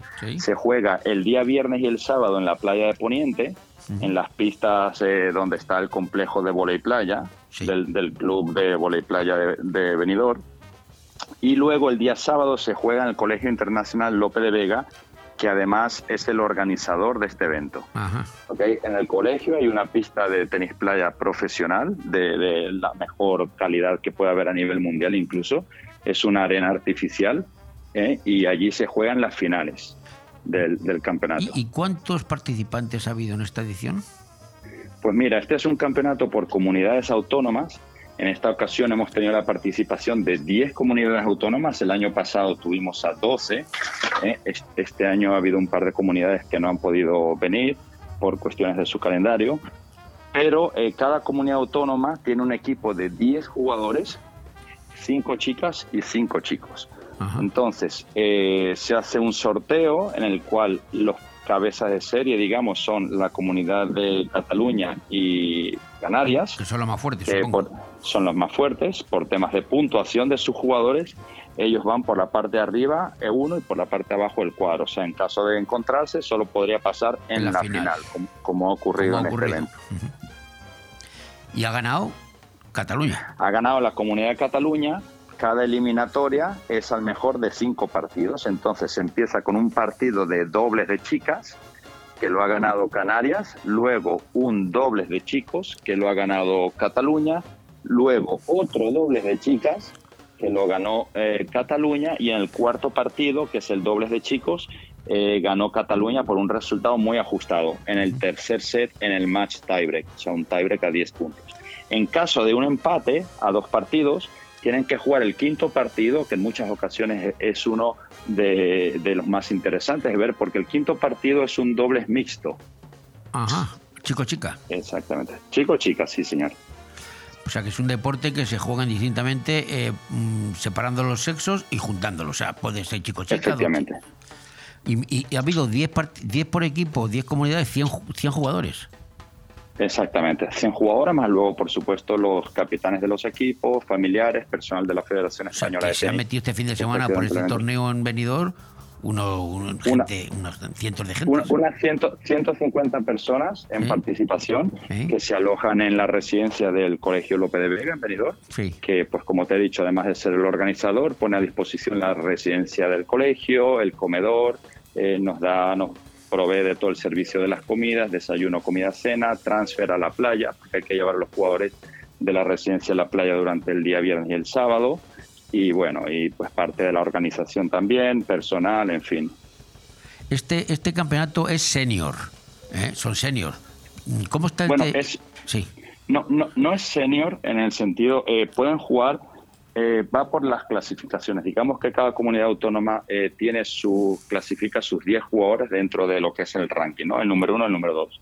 Aquí hemos tenido campeones de España de, de juniors, hemos tenido campeones de España de sub-16. Un, un jugador puede ser un, un chico o una chica de 15 años, si es lo suficientemente bueno y tiene los puntos para estar dentro del equipo. O sea, que no, no va por edades, sino va por, por habilidades, por decirlo de alguna manera. Sí, sí, exactamente. Es- el, el torneo es absoluto, es campeonato absoluto. Entra cualquier jugador de cualquier edad, lo que influye es el ranking que tenga este jugador. Por eso, y- pues tenemos a, lo- a los mejores eh, aquí. Y, y me, me- me decía a- Alfonso que esto es un este deporte que aquí la verdad no es muy conocido, hay que reconocerlo, no es muy conocido, pero en otras partes del mundo sí está pegando bastante, tiene muchos seguidores. Sí, No es profesional, muchos no es- seguidores. no es profesional. Es profesional. La Federación Internacional de Tenis eh, es el organismo que rige el tenis a nivel mundial, el tenis en silla de ruedas. Pues todos sabemos que ellos organizan los, los Grand Slam, Wimbledon, Garros, todo esto, pero también rige el tenis playa a nivel mundial. Probablemente en España eh, eh, ha entrado un poco tarde, digamos, la, el, el tenis playa. Por, por muchos motivos. ¿no? En muchos países la instalación de tenis playa es una instalación fija y en las playas, eh, por permisología, pues pueden hacer allí clubes en los que tienen una instalación fija, ¿no? Pues digamos unos vestuarios, un, un gimnasio, un restaurante y las familias van a la playa a pasar el día y al mismo tiempo pueden practicar este deporte. Aquí en España el montaje es, eh, hay que montar y desmontar la pista, ¿no? Puede ser uno de los motivos. Bueno, en la playa es fácil montarlo, supongo. Otra cosa es hacer una pista artificial y de calidad Sí. como tiene Lope de Vega, supongo. Sí, no, pero en la playa eh, se aprovecha la instalación del volei playa, ya que las dimensiones de la pista de tenis playa y la del volei playa son exactamente las mismas. Son 16 metros de largo por 8 de ancho y lo único que varía es el tipo de red y la altura de la red. O sea, cualquiera llevándose las líneas y la red podría utilizar los postes de la playa para, para poner allí su pista. O sea que en, en- en juegos de raqueta en España tenemos el tenis en hierba, el tenis en el, el tenis normal que conocemos en pista de, de albero, eh, eh, eh, tenemos el ahora el tenis playa como hemos tenido ahora, el badminton que también es otra disciplina parecida, supongo. O sea, que estos son todas Sí. derivaciones del tenis. Y el sí, sí, y el son, y el son- sí, digamos que son eh, primos hermanos. Un jugador de tenis que tenga la habilidad puede luego jugar al pádel y un jugador de pádel con la habilidad puede jugar al tenis playa muy muy fácilmente. Además, el, el tenis playa es un deporte muy fácil de practicar, perfecto para jugar en familia. Puede la familia, los niños, eh, la, la madre, el padre participar al mismo tiempo, ya que la velocidad de la pelota no, no es especialmente alta y al jugar en parejas pues se cubre mucho mejor todo el campo. La aspiración de todo deportista es llegar a una Olimpiada. ¿Este deporte es olímpico? ¿Llegará a serlo alguna vez o son palabras mayores? Pues mira, este, este deporte a- aún no es olímpico, pero sí que está dentro de los Juegos Mundiales de, de playa. Eh, en breve eh, periodo de tiempo, aproximadamente en un mes, si no, me, si no me equivoco, están los Juegos Mundiales de Playa en los que se participa en las modalidades de tenis playa, fútbol playa, incluso hay una modalidad de artes marciales, no recuerdo el nombre exactamente, que también se practica en la playa y eso, pues el volei playa, en fin, los mejores jugadores de todo el mundo de deportes de playa eh, va- van este año a participar en este evento. El cuarto campeonato, al estar el Lope de Vega implicado como patrocinador, organiz- coorganizador, supongo que también se va a celebrar en Benidorm, estas fechas. Sí, sí, sí, sí. El Colegio López de Vega y, digamos, la ciudad de Benidorm y nosotros como organizadores desde la Academia de Costa Tenis tenemos este evento firmado para los siguientes años, está hasta el año que viene, hasta el 2024, pero bueno, este año, eh, dado que cada año aprendemos más y, y se implican todas las partes, como el Ayuntamiento de Benidorm, Concejalía de Deportes, el Colegio Internacional, eh, por nuestra parte de la organización, cada vez eh, aprendemos más y, y está saliendo mejor. Los jugadores están contentos, que es lo principal, sea un buen servicio y, y quieren mantener la ciudad y, y el Colegio López de Vega como, como sede para, Sede. para seguir otros años e incluso con la posibilidad de aspirar a albergar otro tipo de eventos. Esto al ser un campeonato de España, pues tiene importancia para nosotros y, queremos que continuar. Pero eh, depende de la Federación de Tenis, eso sí. ¿eh? Sí, la Federación de Tenis, digamos que es la que tiene la última palabra al momento de decidir cuál es la sede para los campeonatos de España. Pero este fin de semana hemos tenido aquí a los directivos Y se ha quedado bien, contentos. tenemos el compromiso, sí. Muy bien. Pues Alfonso Bogaicoa es el director del, de este torneo, de este torneo de España de tenis playa por comunidades que recordemos ha ganado el equipo de Cataluña a Canarias, que en este caso es subcampeón. Pues don Alfonso, muchísimas gracias por atendernos. A ti por invitarme a tu programa. Muchas gracias. Un saludo. Un fuerte abrazo. Adiós.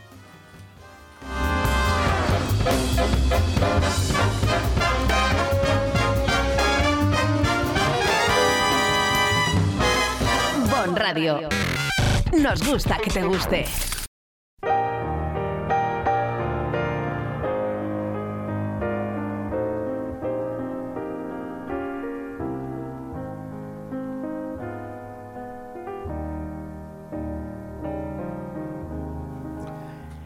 Esta canción que me acabas de poner, Alex, me recuerda cuando yo tenía.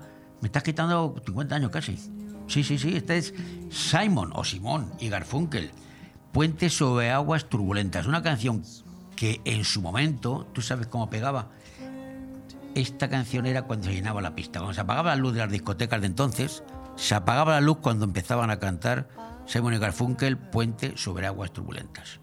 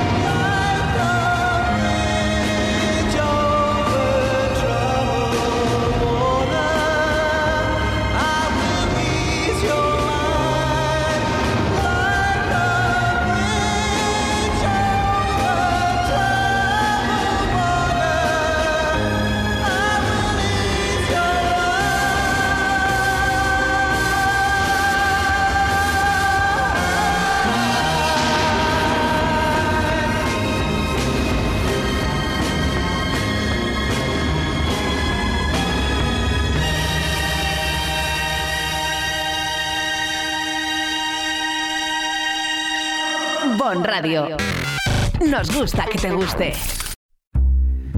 Bueno, y ya nos queda nada, pues son y 58, dos minutos para irme. Y voy a la última noticia de Feijó. La última noticia, ultimísima. Se ha producido hace cinco minutos. Feijó se ha plantado. Sí, sí, se ha plantado y ha dicho que no más pactos como el de la próxima legislatura en coalición con vos. ¿Qué les parece? Eso es lo que ha dicho.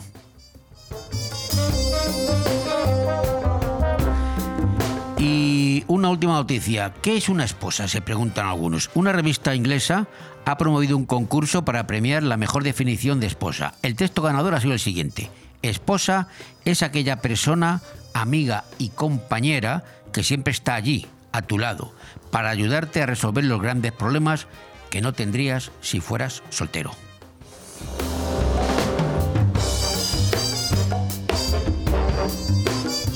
No te rías, no te rías, Alex, que me voy ya. Me voy hasta el próximo. Al viernes, el viernes otra vez. Estamos a lunes hoy, Juan. No sé, no sé ni en qué día vivo. Será por el calor. Hace tanto calor. ¿He dicho que hace calor? ¿He dicho que en verano hace calor? Pues eso. El calor me afecta a las neuronas, la única neurona que tengo, y no sé ni el día que estoy. Pues sí, no vamos. Hoy sí. Voy a mirar el calendario. Hoy es 26 de junio y hasta aquí hemos llegado. Eh, au revoir, au revoir a tout à l'heure, que dicen los franceses. O Fidensen, que dicen los, los otros, los, los germanos. esa botella